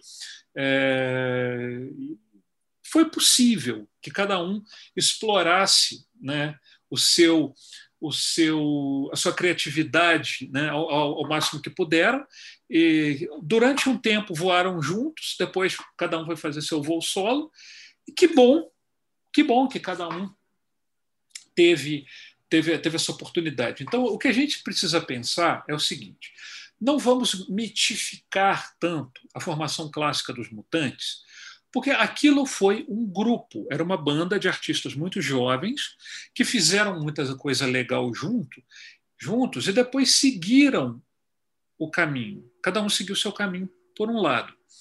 E continuaram fazendo as coisas. Como eu falei, todos eles cresceram muito a partir do momento que se separaram. Né? Se voltassem a fazer o que faziam em 1970, seriam vários passos atrás. É, né? não, não, dá, né? Não tem como. Não teria... É, eu espero que pelo menos o lado da amizade, da história que eles têm, seja reconhecido e que eles, que eles realmente consigam superar esses rancores. A gente vê como o amor era forte, pelo tanto que ele se tornou rancor em 50 anos. É. Mas eu espero que, que eles possam olhar para trás e, e, e ver que sempre teve muito amor ali e que eles cresceram juntos, que eles tiveram uma história juntos, então que eles possam pelo menos se abraçar algum dia. Uh, Arnaldo, Ritali e, e, Sérgio, e Liminha, e Dinho, e Rui Mota, Túlio Mourão, Luciano Alves, uh, e todos os músicos que participaram, Zélia Duncan, todos os músicos que, se, que participaram desse, desse projeto novo e participam ainda dos Mutantes, e quem mais colaborou com eles, e quem estava lá antes, Rafael Vilar, de Mog, eh, Pastura, todos, os que estão vivos ainda, né? É, Rogério Duprá morreu, a Sacomani morreu, etc. E que, que, que, eles ainda se abracem, que conseguem olhar para trás e falar: poxa, fizemos tudo isso, olha só para onde nós fomos. Sim. Se um dia isso vai acontecer, não sei, mas o que, eu, o que eu espero que aconteça por eles, pelas pessoas que são, e, e por toda a contribuição que deram, né, por todos os presentes que eles deram ao Brasil e ao mundo, que eles possam fazer isso. Sim. Quem sabe? Mas enquanto isso, enquanto estiverem decolando cada manhã, nós estamos aqui e vendo. E ó, eu espero que logo, gente, você, Dimitri, se, se me quiser, eu estou aqui à disposição. A gente esteja Arnaldo, tem Arnaldo Batista decolando Olha, com a gente. É, isso é um sonho, assim, né? é um sonho. Vai se realizar. Eu, eu consegui para a rádio. Se eu conseguir, você vai conseguir também, com certeza. Você vai ter seu ídolo falando com você, contando as histórias para você, você vai poder ajudá-lo dessa forma, você já está ajudando o Dimitri. Eu conheço o Arnaldo, conheço a Lucinha, sei que eles vão ficar muito gratos por tudo isso, né? e que logo, só o Arnaldo está bem, eu estou vendo que nas histórias dele que ele já está legal, que com certeza você vai. Arnaldo Batista, Conexão Vancouver. Olha aí. Conexão Vancouver, direto com Dmitry Kosma. Ele vai adorar seu nome, poxa. Dmitry, nome russo, né? Da minha família tinha um tio, meu querido e saudoso tio Dmitry. Ah. É, Cosma. Cosma, Cosmos. Cosmos. Mesmo sobrenome de um grande compositor francês, Joseph Cosma, que fez músicas tipo uh, Um Homem e uma Mulher.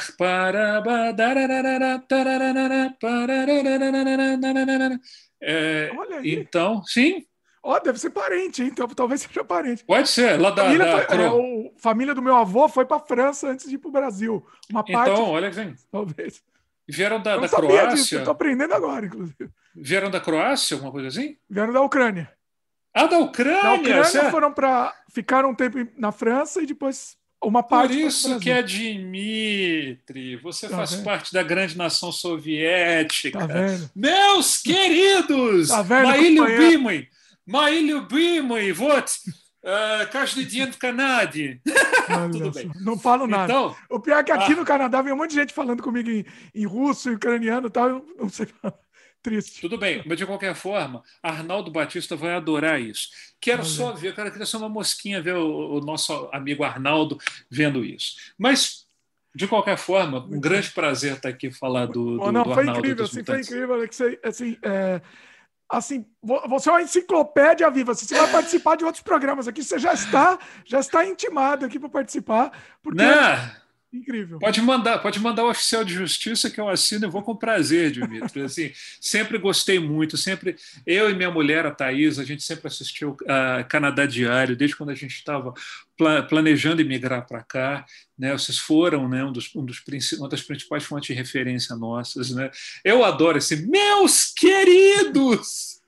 Meus queridos, e, e, e, Aventura, aí, você, Fabiana, Eric, Eriquinho e, e, Lorena aí em Vancouver. Estamos aí, ó, estamos aí porque deve é com Arnaldo Batista, porque o que a gente quer mais, que quer mesmo, é decolar cada manhã. Decolar cada manhã, pois é. Estamos aí tentando decolar, né? Pelo menos a gente tenta decolar, se não consegue. Tentamos. Olha, a, a valvulada aí. Valvulado, sempre. Então, muito aqui... bom, muito bom. Você aqui... assim, foi uma aula, tivemos aqui uma aula, foi incrível. O pessoal tem certeza que gostou. Olha aí, mostra aí de novo. A arte do Arnaldo. Afasta mais. Deixa mais, mais longe um pouco. Aí. Logo, logo vem uma camiseta do Dimitri, é isso, com o Arnaldo, desenho animado, essas, as artes do Dimitri, que eu conheço, eu gosto muito, eu ainda vou comprar a camiseta do Dimitri, que podia ser uma camiseta mutante, assim. Olha só, pensou? Podia, você podia fazer uma dessas em homenagem ao, ao Arnaldo, você podia fazer o desenho, pelo menos. Vamos pensar nisso, uma boa ideia, interessante. E ele vai gostar. Então, aqui, é. ó, vai por mim, quero decolar cada manhã. O Arnaldo está aqui com a gente. Ó, e aí, Arnaldão, vamos, vem decolar? Vamos embora. muito bom, muito bom. bom. Foi incrível. Eu tenho certeza que o pessoal gostou, porque foi, foi, tivemos uma aula hoje. Hoje foi uma aula, praticamente. Alex, faz, faz seu jabá de novo aí, fala todos os contatos, como o pessoal pode te encontrar, encontrar seu trabalho, encontrar você também, quem quiser entrar em contato diretamente Bom, com você também. Vai lá, Bom, a hora é sua aí, manda ver. Eu tenho que lembrar que aqui no Canadá, né, eu adotei a, a alcunha artística de Dr. Alex, até uma forma de ressaltar que eu já sou doutor, né? que eu, eu, eu tenho muito orgulho de ser um doutor formado na Universidade Federal do Estado do Rio de Janeiro, Unirio, no Instituto Vila Lobos, formado por grandes professores brasileiros que me proporcionaram a oportunidade né, de também de estar tá fazendo o meu segundo aqui com um grande professor da York University. Então, Dr. Alex, você encontra o Dr. Alex no, no Facebook, né? Você pode é, também me encontrar no, no Instagram, Dr. Alex Music, né? E o Canada Grooves, que é a minha página na web. Eu tenho outros endereços também. Eu tenho é, o dralexmusic.com e o Canada Grooves, eu realmente recomendo que você visite para descobrir a grande música canadense comigo.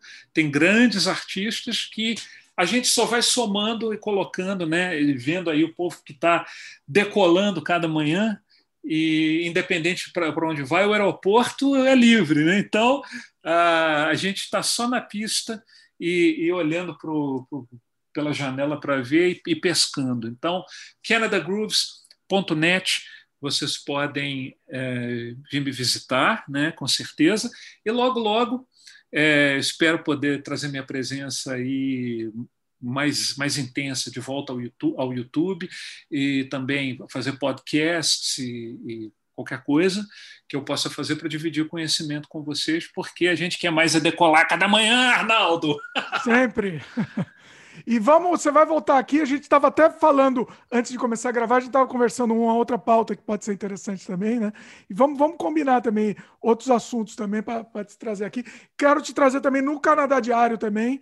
Então, é, vamos, vamos combinar. Né? o que quiser, pode me chamar que eu venho, Dimitri. Vai a gente estava ensaiando faz muitos anos, inclusive. Ensaiar, vamos gravar. Verdade. E acabava Verdade. Verdade, então, mas agora. Abriu a Arnaldão. Tá feito, ó, quem, quem, quem virá tá aqui, ó. Também quem vem com a gente. Aí, Arnaldo. Quero mais é decolar cada manhã. Amplificador valvulado, a guitarra Gibson está aqui no canto, tudo que, tudo que ele gosta, aqui é o parlamento canadense, ele mostrando aqui, porque aqui é um ótimo lugar e a gente está decolando junto com você. Muito então bom. Tá. Muito bom. Queria agradecer mais uma vez, foi incrível, incrível. E... Obrigado, Dimitri. E é isso. Espero que o pessoal tenha gostado. Espero não, tenho certeza que o pessoal gostou. Pessoal que está assistindo no YouTube, lembra de dar um like aí pra gente, não esquece. Se inscreve no canal se ainda não é inscrito e clica no sininho de notificação também para receber notificações, as novidades quando o programa é lançado. É isso. Valeu! Obrigado! Valeu! Até a próxima. Todo mundo decolando toda manhã. Uia!